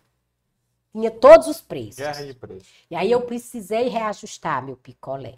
Mas era tanto preço diferente que eu disse, "E agora, o que é que eu faço para reajustar esse produto? Então vamos focar na solução de novo. Aí eu tive a ideia. Eu vou fazer o sorvete. Quando o sorvete estiver vendendo bem, eu reajusto o picolé. Aí eu não vou ter risco de não dar certo. Aí eu comprei uma máquina descontínua mesmo, é, é, é uma máquina que eu fazia, batia o sorvete, ela faz artesanal, caía no balde. Aí aquele sorvete que caía no balde, eu enchia os copinhos com a colher. Aí os meus filhos já eram mais ou menos um menino de 10 anos, 8 anos, eles mesmo carimbavam os copinhos, porque tinha que ter a data de fabricação. Eles carimbavam os copinhos. Eu fiz uns copinhos de 100 ml, coloquei no carrinho e aí começou a vender bem. Quando estava vendendo bem, eu digo, agora é a hora de eu reajustar o picolé. Aí reajustei. O que é que aconteceu? A venda do picolé não caiu e eu fiquei com a venda do sorvete a mais. Resultado, eu passei a ganhar mais. Mais. É, mas foi uma questão de necessidade. Necessidade. Apareceu o problema, não posso reajustar preços de todo jeito. Então, deixa eu ter aqui uma ideia para eu conseguir ir levando o meu negócio para frente. Que bom, né? Que legal. Entendeu? O, o pote era um- mais ou menos esse tamanho ou era menor, né? Um pouquinho? Era menor, É, me aí é desse pote, 140 ml. É. É, era um potinho branco, só tinha a data de fabricação. E aí as exigências vão chegando, tem que botar informação nutricional, e aí você vai ter que comprar máquinas, vai nas feiras você vai descobrindo os potes, quem é que faz os potes, entendeu? Uhum. E o tempo vai nos ensinando. Negócios é assim, a gente vai andando conforme a necessidade. Sim. E hoje a senhora tem é, distribuidores em outros locais, a senhora tem Tenho. aqui no Ceará, que eu, Eu digo, tenho muitos Sobral, distribuidores lá, aqui em. Fortaleza, nos bairros. Aham. Essas lojas dos bairros são distribuidores meu. A minha filha fica na Marechal. Eu tenho um outro distribuidor no Papicu, outro na Parquelândia. Então, tem em todos os bairros distribuidores. Eles vendem na loja deles e atendem aqueles clientes que ficam perto deles. Os mercantis Isso, pequenos, coisas, farmácia. farmácia. posto de gasolina, mercadinhos pequenos. Agora, os grandes supermercados, quem atende sou eu, é a indústria. a indústria. É, não, não dá para os distribuidores atender supermercado, porque Tá. tem as negociações, Tem né? o volume e os, e os preços, né? E os preços, é porque o supermercado a gente ganha pouco, então ganha no volume. É. Hoje a senhora tem quantos caminhões? Quantas F4000? Não tem mais F4000, tem, é. hoje são todos caminhões Volks. É, são os caminhões grandes que eu atendo o interior. São uns 12 caminhões grandes. E, e eu tenho aqui para atender a capital, que é o Hyundai, que é o baú menor. Uhum. Porque você sabe que na capital não permite andar caminhão grande. E É. também o trânsito fica ruim, né? É, também. Então eu atendo os supermercados e os clientes da capital com os Hyundai. São sete. Legal. E, e os carrinhos de picolé? Os carrinhos de Como é é picolés hoje eu não tenho É mais. tudo do Fica com os distribuidores. É, até festas de aniversário, todo esse mercado é dos distribuidores. Ah, contratei muito para o aniversário dos meus filhos. É, é um sucesso. É.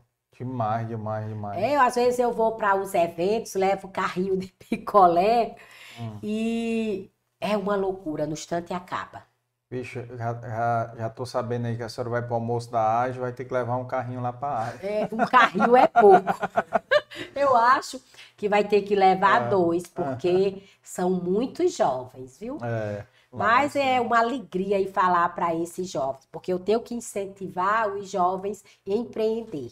É, e incentivar a perseverar, né? Isso. Porque quantos perrengues aí a senhora passou aí, que poderia ter desistido aí? Só anotei aqui o da, a geladeira, logo no começo, né? A geladeira quebrou. Já tem muita gente que, que só vê o lado negativo, né? Não, quebrou porque isso é um sinal de Deus que está mandando que não é para eu fazer isso, é para eu ir atrás de outra coisa. É, É para eu ser funcionário público, é não, É é para testar a nossa fé mesmo. é para testar, né? É, não, não tem que enxergar desse jeito, não. Quebrou, eu vou focar aqui na solução. Exatamente. Então- Os meninos lá que voltaram com os picolé derretidos é outro perrengue, né? É, Então, assim, que já pensou na, na solução do isopor, né? De... Então, tudo, tudo é aprendizado, né? tudo é aprendizado. Não pode desanimar, não. É, Em vez de você ficar pensando no problema, fique pensando na solução, porque ela vai aparecer. Uhum. A senhora falou que foi, fez o, o vestibular, tô voltando aqui, a gente vai e volta no tempo à vontade, tá? Mas é porque eu lembrei aqui, a senhora falou do que tinha feito o, vestibular e não passou, não foi isso? E Isso. depois fa- fez algum curso depois ou não Não, depois eu, eu, eu tentei concurso para trabalhar em banco, que a minha família trabalha muito em banco, e Aham. me incentivou eu fazer concurso. Mas também eu não passei. Aí resolvi casar, acho que meu destino era Era empre- empreender empreender mesmo. mesmo. E aí houve a necessidade, na primeira necessidade eu pensei em empreender, e graças a Deus deu certo. Então, eu não fiz faculdade, eu só tenho o segundo grau. Eu acredito que a minha faculdade foi esse decorrer de tempo.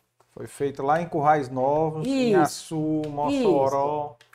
A minha faculdade foram os perrengues que É. apareceram e eu fiquei pensando nas soluções e as soluções foram ótimas. Apesar que teve momentos que eu achei que eu tinha que buscar conhecimentos e agora dou oportunidades para quem estudou, né? Com certeza. E também para quem não estudou, porque às vezes um funcionário meu eu vejo que ele é muito bom, que você é muito bom nisso, quer estudar, quero. Digo, para vá-se embora para a faculdade. É? É. Uma coisa legal. A senhora É. ajuda. Tem Eu quantos ensino- funcionários lá hoje? Hoje tem uns 98 fixos na minha Uhum. empresa, né? Fora os indiretos, que tem muitos. É porque as distribuidoras. Pois é, gera muito emprego. é, os distribuidores, eu também tenho um distribuidor Tem em Sobral. distribuidores? Tem quantos? Tem uns 10 distribuidores. E no interior só em Sobral ou tem em outra cidade? Não, por enquanto só em Sobral. Porque todo o, Ceará, todo o interior do Ceará, quem atende sou eu. A minha empresa atende. Aí eu trabalho com vendedores do interior.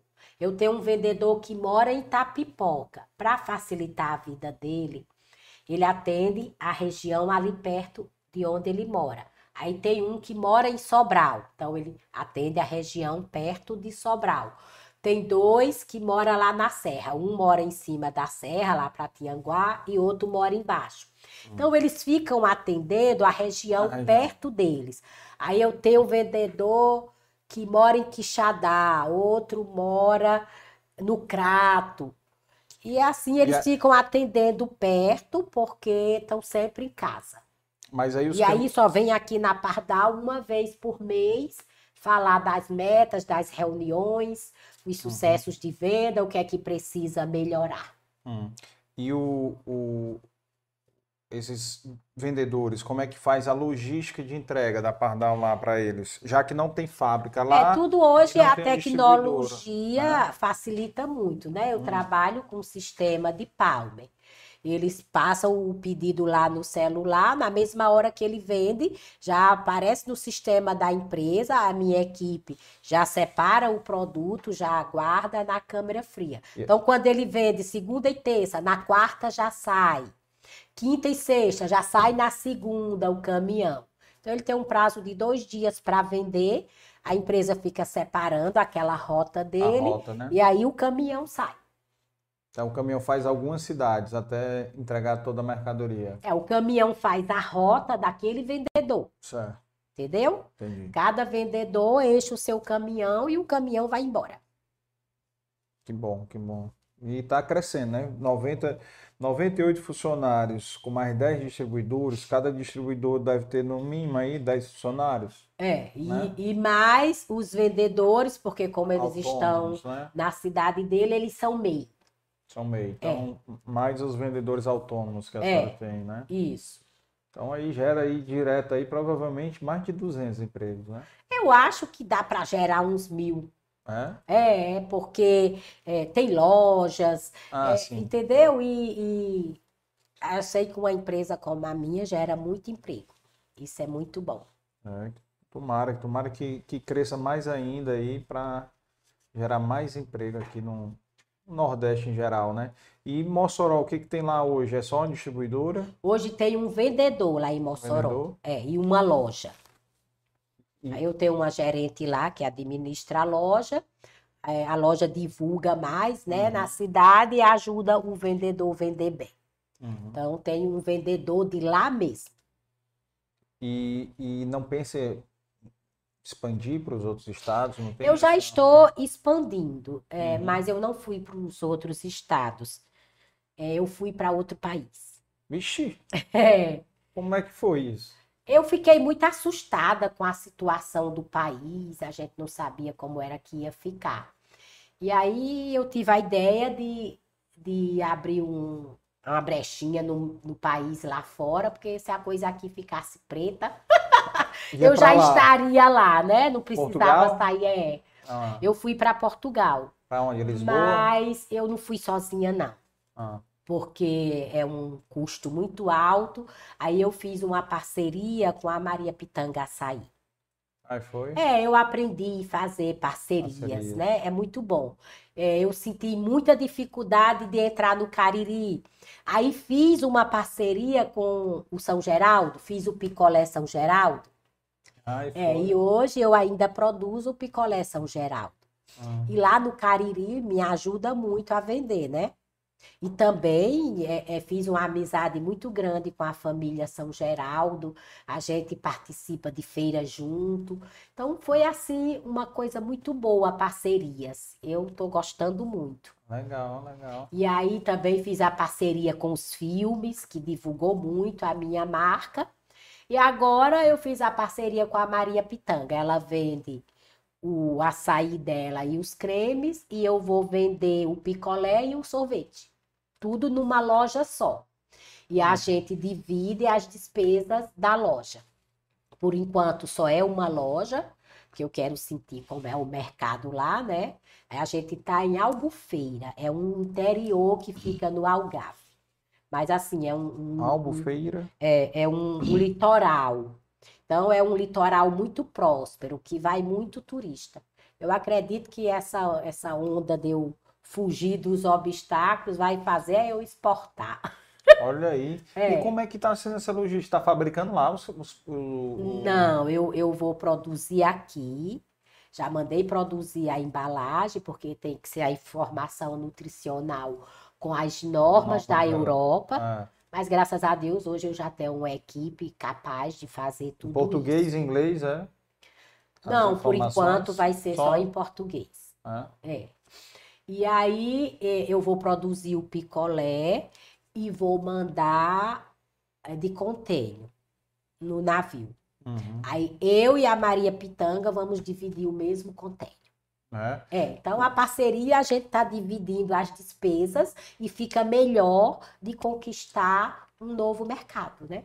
Sim, sim, sim, com certeza. Ajuda mais, né? É. Di- di- divide o risco também, né? Então, É, e tem aí, graças a Deus, Deus coloca pessoas boas no meu caminho.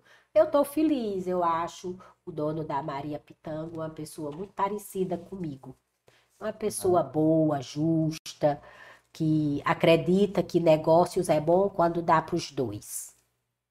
E essa loja já, já está em construção? Como é Já que está funcionando. Tá funcionando? É, o meu funcionário já está lá Uhum. vendendo o gelato da Maria Pitanga, né? Porque o- ele já tinha mando ano passado. Uhum.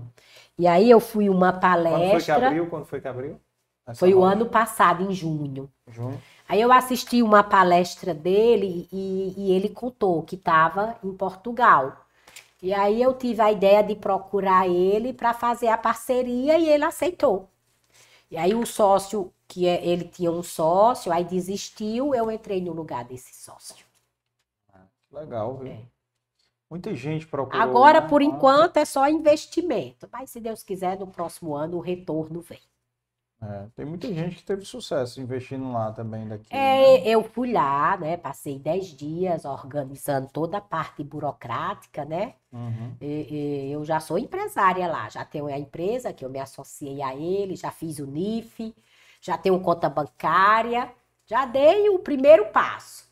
Agora é acreditar que vai dar certo. Agora, no- lá para o dia 25 de abril, eu vou para lá, porque maio começa a alta temporada lá e eu quero sentir como é o mercado, Ah, o que é verão, que o né? europeu gosta. Eu vou passar três meses lá. Aí vai. Vou. E Os meus filhos aqui já são capazes de, de tocar a empresa. Não tem problema eu me ausentar da minha empresa. Então, eu vou É. passar três meses lá para eu sentir como é o mercado e como eu devo investir. Seu Chico vai também? Eu vou em abril e ele vai em maio.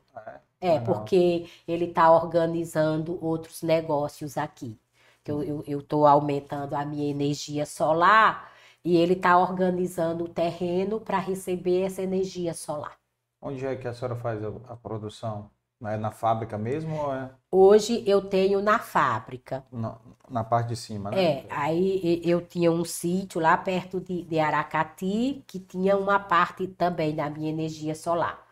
Mas eu preferi vender e aí eu estou trazendo os painéis para outro terreno que eu tenho aqui no Eusébio e também fiz um, um projeto para aumentar, porque não estava sendo suficiente para a minha empresa.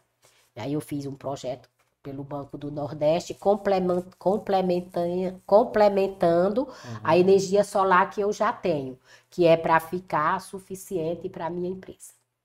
Que legal, viu? É. Legal. É, e, e tem muitos sonhos por aí. Eu pretendo é, construir outra empresa, mais assim organizada, porque a minha empresa hoje, ela só tem o espaço para fazer o produto tradicional.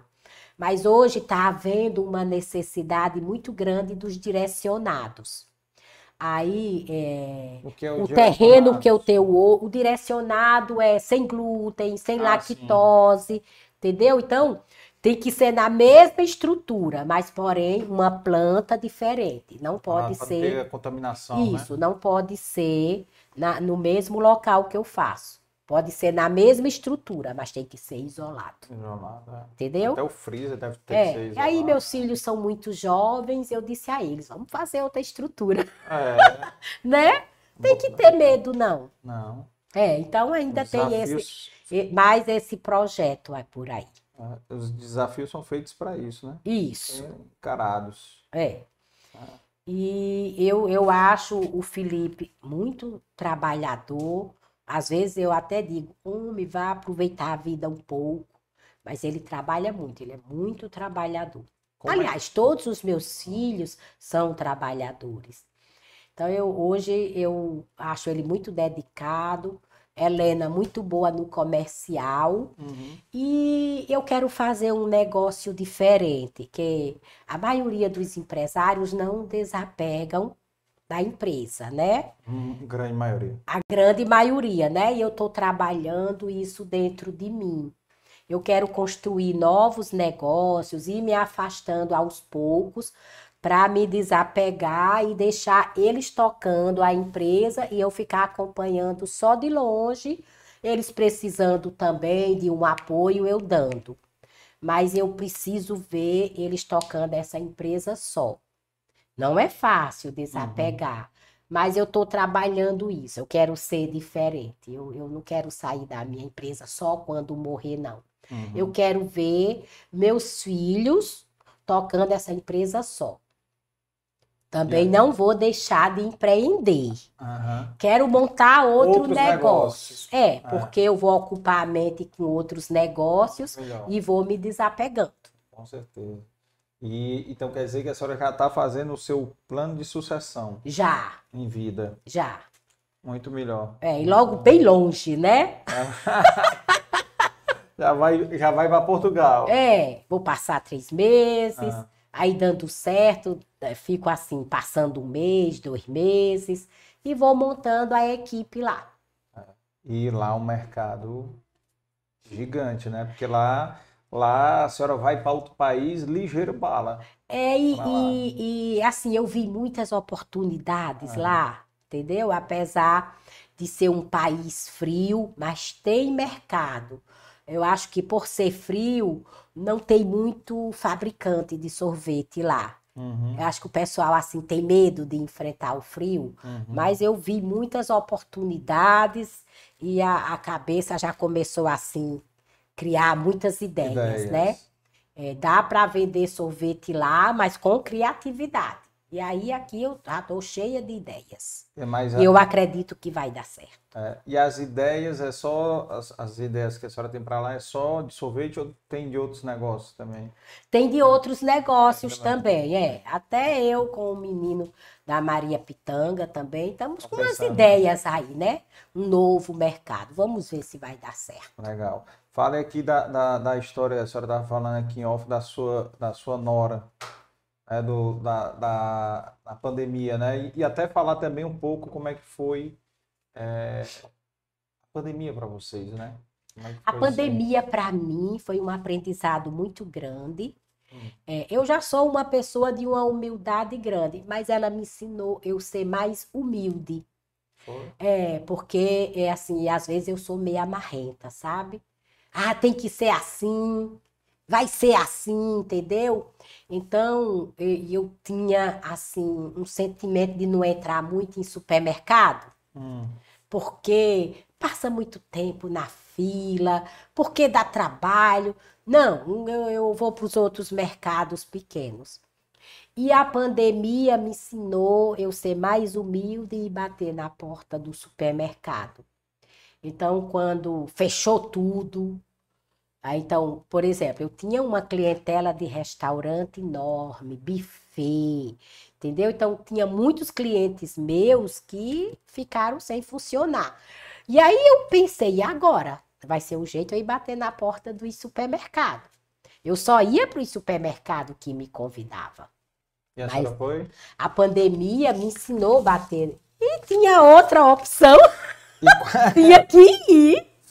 ou ia ou, Ou ia ou não ou vendia. vendia. É. E quais, quais foram os supermercados que a senhora entrou? Quais, quais a senhora tá? Pode dizer. Hoje é, é, eu tô no Cometa, no São Luís, tô no Center Box, tô em outras redes mais pequenas aí e tô conquistando mais e assim sendo mais parceira deles. Eu não queria dar promoção, sabe? Eu era meia marreta. Hum. Mas agora não, sou bem flexível, vou visitar eles, escutar, fazer as parcerias de promoções e graças a Deus está dando certo. Uhum. Estou muito feliz hoje com os supermercados e, sinceramente, quero conquistar mais.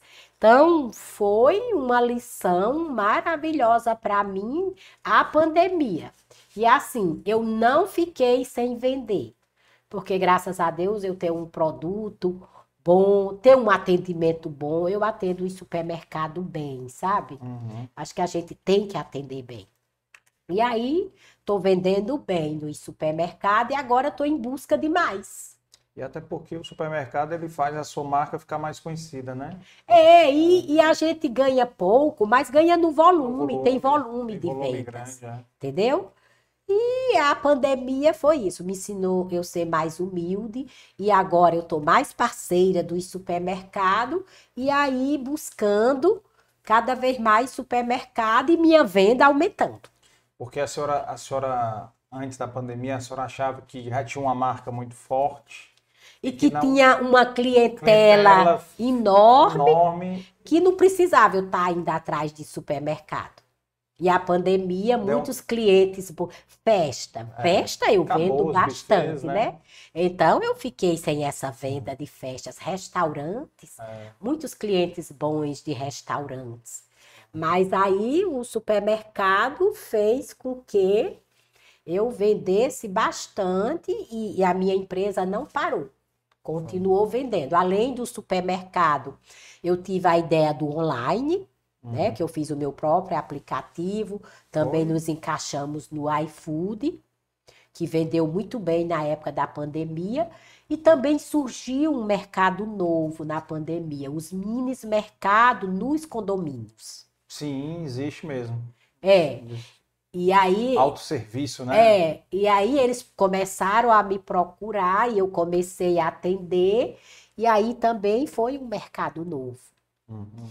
É assim, o mundo dos negócios é assim, vai surgindo, vai, o problema vai aparecendo e aí a gente vai buscando a solução e vai dando certo.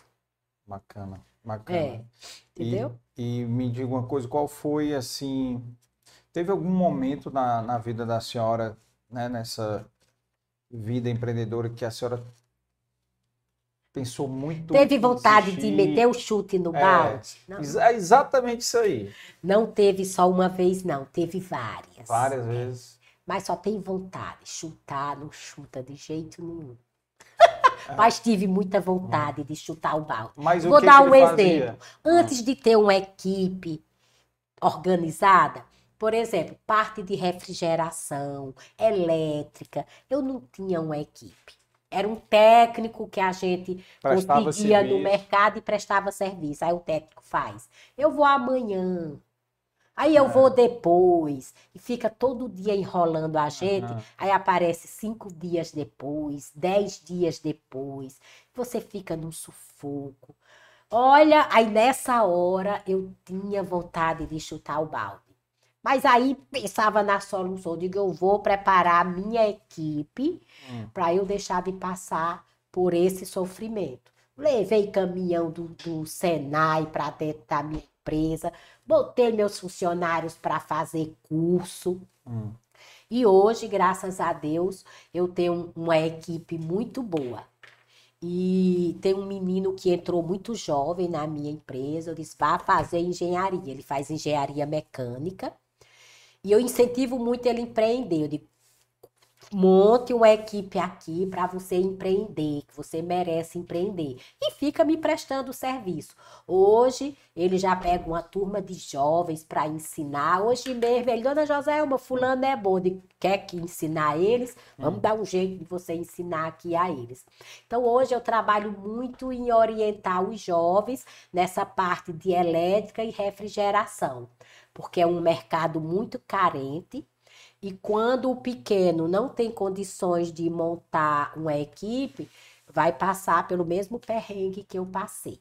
É. Aí nessa hora dá vontade de chutar o balde, né? É. Nas horas das renúncias. Então, aquelas horas difíceis você sente vontade. Mas graças a Deus, comigo ficou só na vontade. Eu nunca chutei, não. Foi, graças a Deus. É aquela história, só na vontade. Vamos buscar, vamos focar na solução. Falo E até agora vem dando certo. Presente aí o seu, a sua novidade aí. É. Esse aqui é aquele picolé que eu lhe falei que é do extrusado, Ah, que é uma poxa, máquina que faz 6 mil picolés hora. Pessoal, Eu desculpa aí quem esse, tá assistindo tem aí. que abrir bota- assim para não machucar. Deixa eu Como é, abrir. como é, abre. Deixa eu abrir aqui que fica melhor. É, Ó. ó. Então eu lancei esse mousse de limão, é um sucesso. O açaí também, você vai querer? Pode abrir. Pode abrir. Olha, o açaí também é um sucesso. Hum. Eu gosto muito desse produto, porque ele é gostoso, é um chocolate Agora pode delicioso. mostrar com essa câmera aqui, ó. Ó, Ó. esse, esse de açaí, ele é açaí com uma cobertura de chocolate branco que fez uma combinação. Perfeito. Experimente aqui. Eu comi, eu comi um. Esse aqui é perfeito. Obrigado. Então, aí e- e- e- esse picolé extrusado é você imaginando o que vai fazer e a máquina faz. Delícia, Então, viu? é- É também. uma tecnologia muito boa. Eu estou muito feliz com esse produto. E é, é- é assim, é Há melhor. quanto tempo é? É um produto melhor. Quanto tempo que tem isso? Já faz uns seis anos que eu faço esse produto.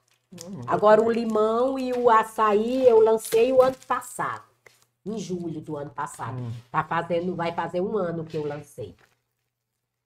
Esses aí, eu, na época que eu comecei, são os tradicionais. Bem, pessoal, procurem. porque vale a pena. É gostoso, não Eu é? quebrei muito a minha dieta hoje, mas por um bom motivo. Demais. Relembrando, o de morango, então, o de morango, eu só me lembro dele do, do cone lá. No, É. era, de- era bom demais. E me diga uma coisa, eu sempre pergunto aqui para os convidados, é, até qual foi o momento, pode ter sido mais de um, momento mais difícil da sua vida pessoal e o momento mais difícil da sua vida profissional.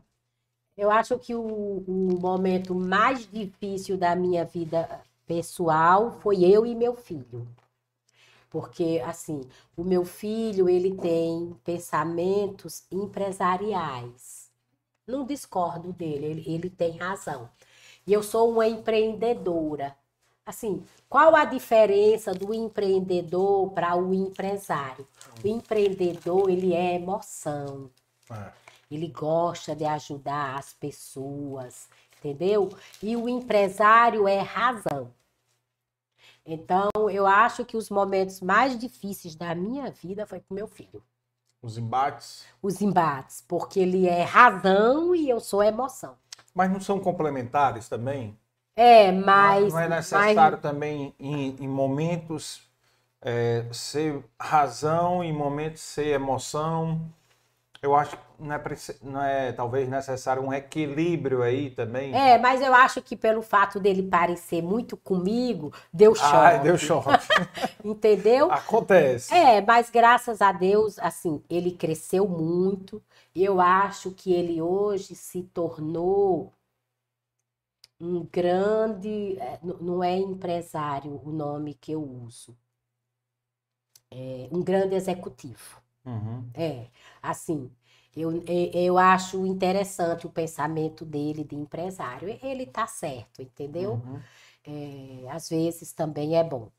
Então, assim, eu admiro muito ele. Ele é parecido comigo e, assim, tudo que ele toca vai para frente. As ideias dele são boas, entendeu? Mas ele é muito parceiro dos irmãos, estão sempre conversando. Uhum. Eu acho por nós dois se parecer muito, a gente se choca muito. Mas, assim, não é fácil, não, é difícil. É. É muito difícil para uma mãe. Mas graças a Deus a gente vai tocando o barco.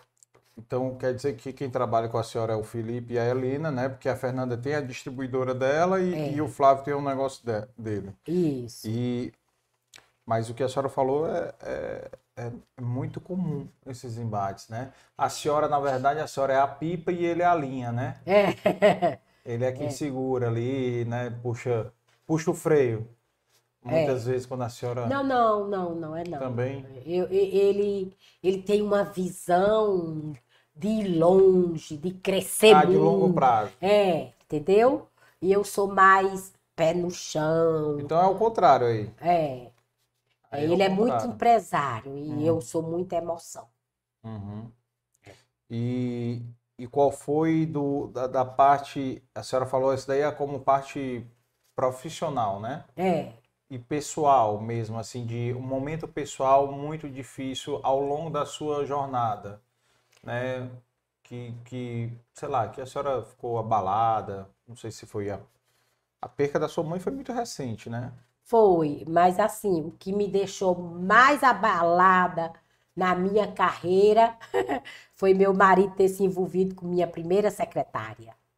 Foi. Foi. Assim, não foi fácil. Quando eu soube da notícia, olha, foi, foi barra pesada, né? Para eu enfrentar tudo isso. Eu acho que deu um, uma atrapalhada no meu crescimento. Eu acho que era para eu estar melhor. Mas Deu, deu uma desequilibrada nos meus pensamentos, nas minhas ideias. Mas mesmo assim eu enfrentei tudo e superou. e superei. Mas demorei superar. Não é fácil, né? Não. É porque assim, eu gostava muito dela. Eu, eu tinha ela como uma irmã. Para mim era uma irmã que eu não tive. Uhum. Eu acho que foi a minha primeira decepção na vida. Mas todo mundo passa por isso, né? É. E graças a Deus eu enfrentei e criei meus filhos e ensinei a todos empreender, tocar negócios. E estamos aqui contando a história, né? Com certeza. E, e legal do seu testemunho, dona Josema, é que as pessoas estão vendo a vida como ela é aqui, né? Com o seu testemunho. Não é vida de Instagram, não é vida de rede social, é os perrengues da vida É, mas os Como perrengues também. da vida a gente tem que buscar ajuda. também. Primeiro Deus, né? Muitas vezes eu fui assim para a igreja e a palavra é direcionada para mim. Uhum. Momentos que a gente está vivendo e a palavra mostra que a gente tem que enfrentar. Uhum. E também fazer terapia. Sim. Eu valorizo Ajuda muito a terapia. né? É, eu sempre busquei isso para enfrentar os problemas. Eu já fiz terapia só, mas a melhor que eu achei foi com a minha família. Foi muito bom. Terapia familiar. É, é, eu acho que toda família devia fazer terapia, né? Porque todo mundo tem seus traumas, né? Suas lutas. Todo mundo. É, e, e assim, outra melhor coisa que aconteceu na minha vida foi a minha infância, a minha juventude, a minha adolescência, porque quando eu estava ali na minha luta, que eu olhava para trás, eu pensava, ainda bem que eu vivi, né? Até meus Viveu 24 inte- anos, vivi, é, vivi. farriei, bebi muita cachaça, brinquei muito. Eu acho que o jovem tem que fazer isso. Quando é que vai sair o picolé de cachaça? Não sei, ainda, ainda não pensei. É uma boa, né? É, eu, Uma boa, eu, né, eu forneço muito assim, o picolé de fruta nas festas para o pessoal fazer drink. Faz um É. sucesso bom. Cacau Show já faz um chocolate de cacau não, Copenhague, né? Copenhague. Com, com licor, né? Com não sei o quê. É, tem aí, tá aí, ó. Tem uma, É, uma aí jogada deixa boa. mais né? para o futuro. Vou lançar lá em Portugal. É, eu, eu, eu prefiro focar nos produtos direcionados, porque os clientes me A pedem demanda muito. é muito grande, né? É, e assim, atender o pedido do cliente, É entendeu? importante, é. Que é importante. Então, eu tenho que ir pelo cliente É. me pede. Eles me pedem mais esses direcionados do que esse com cachaça. então, eu tenho que ir para a demanda maior, né? É. O, o, uma das coisas que ele fala é assim, o meu filho teve esse problema da alergia à proteína do leite, né? Isso. Então ele não podia, Ele não pode nem com traços. não, de jeito nenhum. É. Isso, mas isso passou, certo? Ele teve isso, a gente descobriu, ele tinha um ano de idade e com três anos ele ficou bom, Ainda né? bem. É, ficou bom. Ele não era, não é o que intolerante à lactose, né? É. Não era. Porque o Era intolerante, ele é- pode tomar o meu picolé de fruta, Uhum. que é o tangerina, limão, maracujá, chiclete, uva. Porque esse produto, quando eu vou produzir, eu lavo todo o sistema. Então, tudo é lavado, esterilizado. Mas mesmo assim, corre o risco de ter traços. Uhum. Então, esse produto, para quem é intolerante, pode. Tipo, eu tenho o, o filho do meu funcionário que é intolerante, mas ele leva esse picolé para ele, Uhum. entendeu? Então, o intolerante pode tomar o meu picolé de fruta. Então, quem é intolerante pode. Agora, quem é alérgico, não pode. É. Então, eu quero fazer o produto para quem é alérgico, Legal. tanto a glúten como a lactose. É, o, e o intolerante à lactose, pelo que eu saiba, é, é, é uma coisa para a vida, né? Não- É. Ele não fica curado. Como e- o meu filho teve essa alergia à proteína ficou e ficou bom. Né? Qual foi o Graças tratamento? a Foi- Deus. É, graças a Deus. Ele, o tratamento foi exatamente tirar tudo que tinha de leite durante o tempo, tirou. A médica tinha falado que passava até cinco anos e passou antes. Passou com três Pois é. anos, né? Então ficou, ficou bem, bem antes. E lembrando. Assim, os projetos não É. param. Todo dia tem projetos novos, né? E só relembrando aqui, qual foi o momento assim mais marcante da, da sua vida, assim, da, um momento que a senhora tem saudade e um momento que e algo na sua vida que a senhora poderia ter feito diferente, por exemplo, algo que se hoje a Joselma de hoje, se tivesse naquela idade lá, faria de uma maneira diferente, algo que a senhora viveu. A senhora lembra de algo? Assim, melhores momentos que eu tive na minha vida, assim, que eu guardei na mente, era quando eu vendia picolé. Então, eu lembro daquelas pessoas que tinham o prazer de longe falar comigo. Então, assim, são lembranças maravilhosas. Isso aí, estamos falando de currais novos. de currais novos. Então, assim, eu sempre digo que hoje eu estou bem organizada, uma empresa organizada, mas o melhor momento da minha vida foi aquele. Legal, né? É, foi assim uma vivência fantástica. Teve muitos momentos bons. Trabalhava, mas me sentia valorizada. O cliente me valorizava. Uhum. Então, o que me deixa mais feliz é o valor que o cliente me dá. Que me dá mais orgulho é quando eu encontro com um jovem e ele diz assim: Dona Joselma, eu lembro da época da minha infância. Então, o meu produto é um sabor da infância. É, dá, tem muito recall de infância. É, então eu tenho Total. muito orgulho disso. O seu produto, para mim, é a cara da Praia do Futuro. Isso. Aí já tem já gente que é a cara do beco da poeira, do centro, tá entendendo? Isso eu acho que é a maior riqueza que a, que a gente existe. E um orgulho grande que eu tenho de dizer assim, que o meu picolé de castanha já faz parte da cultura do cearense. Quando você fala picolé de castanha, você lembra pardal, entendeu? Então, assim, eu tenho muito orgulho disso. Qual foi a outra A pergunta? pergunta era o que, que a senhora faria diferente, né? Com a sua experiência de hoje, Ah. né? Um, um momento da sua vida que Eu teria feito terapia com minha família Ma- antes. Antes de eu ter tido, os- de eu ter tido os perrengues Perrengue com meu grande, filho. né? É, é, eu acho que eu fiz tarde começo. a terapia. Nunca é tarde, tudo no tempo de É. Deus. Às vezes a gente tem que passar pelos perrengues que é para amadurecer, Uhum. é para pensar, para refletir na vida. Sim, sim. Mas eu acho que, assim, eu procurava fazer terapia só. Eu digo, meu Deus, foi tão bom fazer terapia em família. Por que é que eu não fiz logo com minha família? É. É, eu acho que é- era uma coisa que a minha vida teria sido melhor. Fica a dica aí, né? Para quem está assistindo, ouvindo a gente aí, né? Também. É, é. E, e, e eu adorei também essa sua dica aí também que a senhora falou da sua vivência da, da pandemia, da humildade, né? Isso. A senhora ficou mais humilde, né? Depois da pandemia, lembrando que tem que diversificar, né? Que não pode renegar oportunidades, né? De clientes, né? Que, que bacana, que bacana. É. Que Eu tenho, um, tenho uma lembrancinha aqui para a senhora, certo? Pessoal, ela trouxe vários sabores, vários outros, certo? O de castanha tá aqui, eu vou comer depois, tá?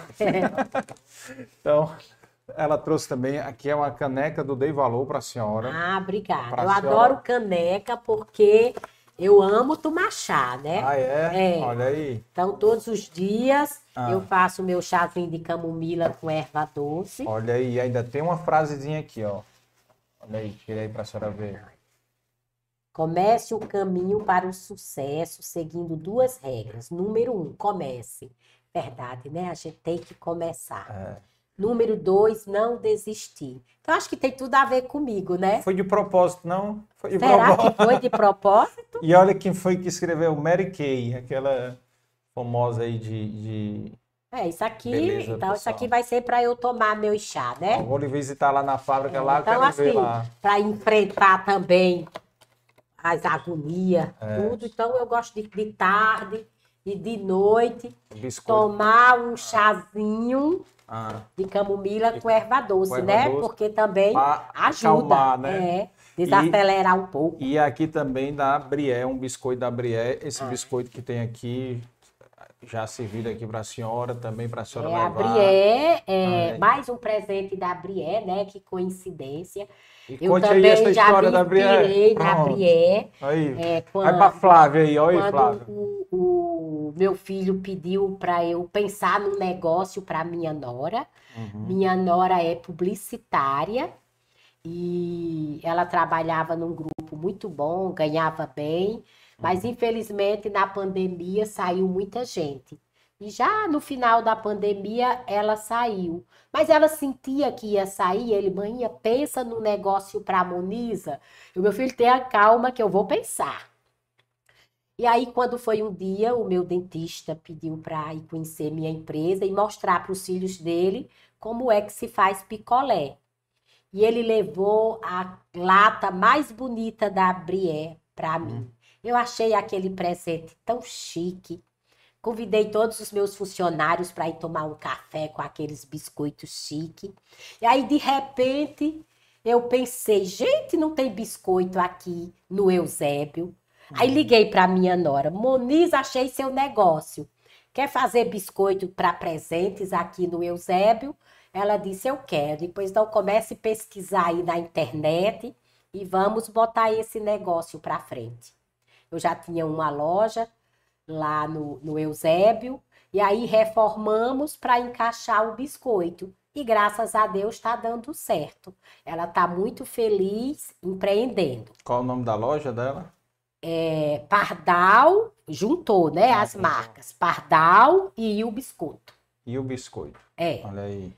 Então já sabe quem é, do Para ela não foi fácil no início, né? Uhum. Porque você largar um emprego para É, empreender. uma grande Mas eu empresa. sempre ali perto dela, mostrando que é assim mesmo, que a gente tem que pular os obstáculos, que no início começa ganhando pouco até fazer a marca, mas que eu ia estar ali por perto dando um suporte. E hoje eu pergunto a ela, o que é que você acha de empreender? Tá gostando? Ela toda, Dona Joselma, tô gostando. Dá trabalho, mas vale a pena. Então, hoje ela tem uma empresa de biscoito que eu me inspirei aqui. Aí lá vem você me dando um presente de novo. Aí, Muito já vai- obrigado, fiquei feliz. Já vai levando aí e depois vai provar os daqui que tá aqui. Não, isso aqui eu já conheço é. desde a época que eu É. ganhei o presente, né? é Porque bom demais. um é. momento de alegria você guarda na memória e não esquece Olha aí. nunca mais, Um né? recall bacana aí do biscoito. Então, de todos os biscoitos deles, o que eu mais gosto é desse. Aí, que bom, que bom. É. É, que, que legal essa história, viu, dona José? Um parabéns demais aí, que a Pardal continue aí voando, Isso. né? Que o, o Pardal voe, né? Voe muito aí para a Europa aí, esteja espalhado na Europa, a gente chegar na Europa, ver Pardal, aí isso é um orgulho muito grande. É, e assim, que meus filhos dêem uma continuidade, né? É, E que de agora em diante eles construam a história deles e saiam contando a história deles. É que isso eu já pedi. Não se baseie na minha história. É, construa a história de vocês também. Então, minha filha só tem 23 anos, Felipe só tem 28, né? Então, eu acredito que a Pardal tem muitos anos de estrada por aí. Uhum, Apesar dos problemas que nós estamos vendo por aí, né? O mercado difícil. Mas eu acredito que o brasileiro é guerreiro. O brasileiro leva esse país nos peitos com força, É. entendeu? Então, esse Brasil velho, a gente desbrava e ele vai para frente. Não tem essa história de mercado ruim, não. Acho que o brasileiro é mais forte do que tudo isso. Que bom, que bom, e é mesmo. Perseverante, muito Isso. perseverante e resiliente, né? Isso. Exato, exato. E, e Felipe e Helena, vamos marcar para eles virem aqui, que eu tenho um, um especial que eu faço com sucessores. Sim. Olha aí, já Felipe e Helena já podem vir para falar sobre a sucessão nos É, deixa negócios. eles darem mais uma Um praticada gásinho, sozinhos, é, sem a mãe por perto, é, vamos marcar para depois. eles terem a história deles. É, com certeza, com certeza. Pessoal, é, quem está assistindo aí, não se esquece de inscrever, dar o like, comentar, compartilhar aí com os amigos, tá? E deixa eu pedir uma coisa. É, eu tenho uma meta de chegar a 100 mil seguidores. É Pardal, difícil tá. chegar a 100 mil seguidores trabalhando. É, e assim, mostrando o trabalho, né? Mas, graças a Deus, com minhas palestras, com o trabalho de marketing que a gente faz por aí, com os eventos que a gente participa, com os blogueiros que amam minha marca, que me dão muita força, estou conseguindo chegar lá pertinho. A minha meta esse ano é atingir 100 mil. 100 mil É, seguidores, né? quando completou 50 mil, eu fui responder as perguntas dos meus clientes. Foi bem engraçado a, a Fez uma live, foi? Foi, foi bem engraçado. Ah. E aí eu falei para eles, a minha meta agora é voltar aqui quando eu completar 100 100 mil. mil. Então, vocês ouvintes que ainda não seguem a Pardal, faça aí eu atingir essa meta. Tá marcado aí, inclusive no Instagram foi feita uma marcação também, uma postagem aí no, no Instagram da gente, então sigam lá. E tá aí no, no- na descrição do vídeo já tem, tá no crédito aí também, passando aí na transmissão, aí na tela de vocês, tá passando aí o, o Instagram da Pardal, Isso. né? Então sigam lá. É, Tá. tem muitas postagens boas, os lançamentos, né? Os eventos que a gente participa. Então, ainda tem muita coisa boa de se ver. Tive umas ideias aqui que eu vou lhe dar em off. Ah, tá. Vou lhe dar em off aí pro seu Para os meus seguidores, seguidores. completar 100 mil esse Exatamente, ano, né? exatamente. Que eu quero completar os 100 mil esse ano. Que bom, vai dar certo, vai dar certo. Eu quero completar 10 já. Já, tô, Então- já tô mais modesto, porque tô com 7. Não, tô brincando. Tá, Não, tá com mas- 7, mas dá pra chegar no. Dá para chegar a Ah, 10 mil. Não, dá pra chegar no final do ano aí, vamos Eu chegar. nunca imaginei chegar a 50 mil. É. Aí a equipe de marketing, doutor Joselma, chegou a 50 mil. A senhora vai ter que responder aí as perguntas dos clientes, porque é assim, tudo de surpresa, não tem nada planejado não. Me chamaram lá na mesa, eu tive que responder, por isso que ficou bem engraçado. Legal, legal. Então sigam a Pardal para ajudar aí a Pardal e sigam a gente também. Encaminhe, compartilhe. História de mais um empreendedor cearense de coração, não é, de, não é de, de nascimento, mas é de coração. É, tenho uma filha cearense, tenho muito É. orgulho de dizer, eu tenho uma única cearense, nasceu aqui em É. Fortaleza. E também, assim, sou muito grata aos cearenses por valorizar a minha marca. Sempre falo isso por onde eu ando. Obrigado, cearenses, eh, por valorizar tanto a Pardal. Que bom, que bom. Parabéns à senhora e, e- e é por mérito aí. Sorvete picolé é muito bom. É, agradecendo aqui os nossos patrocinadores aí, BS Par, Biscoitos Brière, La Maison em Casa, Lídia Consórcios, a, a chegada aí da Fargo e da Construpiso como nossos apoiadores aí. E assistam o episódio deles também, episódio 141, né? 141. E também é, o 140, 140, 140, desculpa, 140. E Inove Comunicação é mais assessoria, insight, mais marca e os nossos apoiadores sociais. Produção aqui de Valor Produções. Agradecer aqui o Juan e a Larissa que estão ocupados tomando sorvete aqui da Pardal. Vamos Essa, já essa, essa entrevista foi É, boa, né? Foi boa. Eles adoraram. Eles querem que a senhora venha todo dia. E, Não, todo dia eu e, não posso. e agradecer a sua presença aqui. Obrigado aí por, Obrigado. pelo, pelo Obrigado tempo, pelo por- convite, é, obrigado pela oportunidade de falar para as pessoas que empreender é difícil, mas vale a pena. É, o empreender dá uma vida financeira a você melhor, né? É, Então, e se hoje eu nascesse de novo, né? Eu gostaria de ser empreendedora, apesar de tudo. Apesar de Mas todas as assim, batalhas. eu acho que empreender é o melhor caminho. Que bom. Que bom. E que daqui a 20 anos o Miguel, a Isabela e os Estejam outros netos empreendendo estejam também. empreendendo, Não importa o que vai fazer. assistindo aqui o, o, o episódio da avó e, se, e se inspirando né, para empreender, né? É, e Então, a Isabela é, é muito parecida comigo, viu? É Ah. cheia de atitude. Ela é escorpião também, não, né? Ela é de novembro. Eita, então é escorpião. É? É, É, novembro. mas eu sou canceriana, eu sou É. de julho. É. É, eu sou escorpião também. É. Sou do dia 12. Então, parabéns. E, pessoal, amanhã, essa semana, é, não teremos mais episódio, porque a gente deu uma diminuída, porque semana passada foi cinco episódios, foi um por dia. Então foi bem pesado. E semana que vem nós vamos ter mais episódios. Então vocês acompanhem aí nas redes sociais, tá bom? E até mais. Tchau, tchau. Tchau.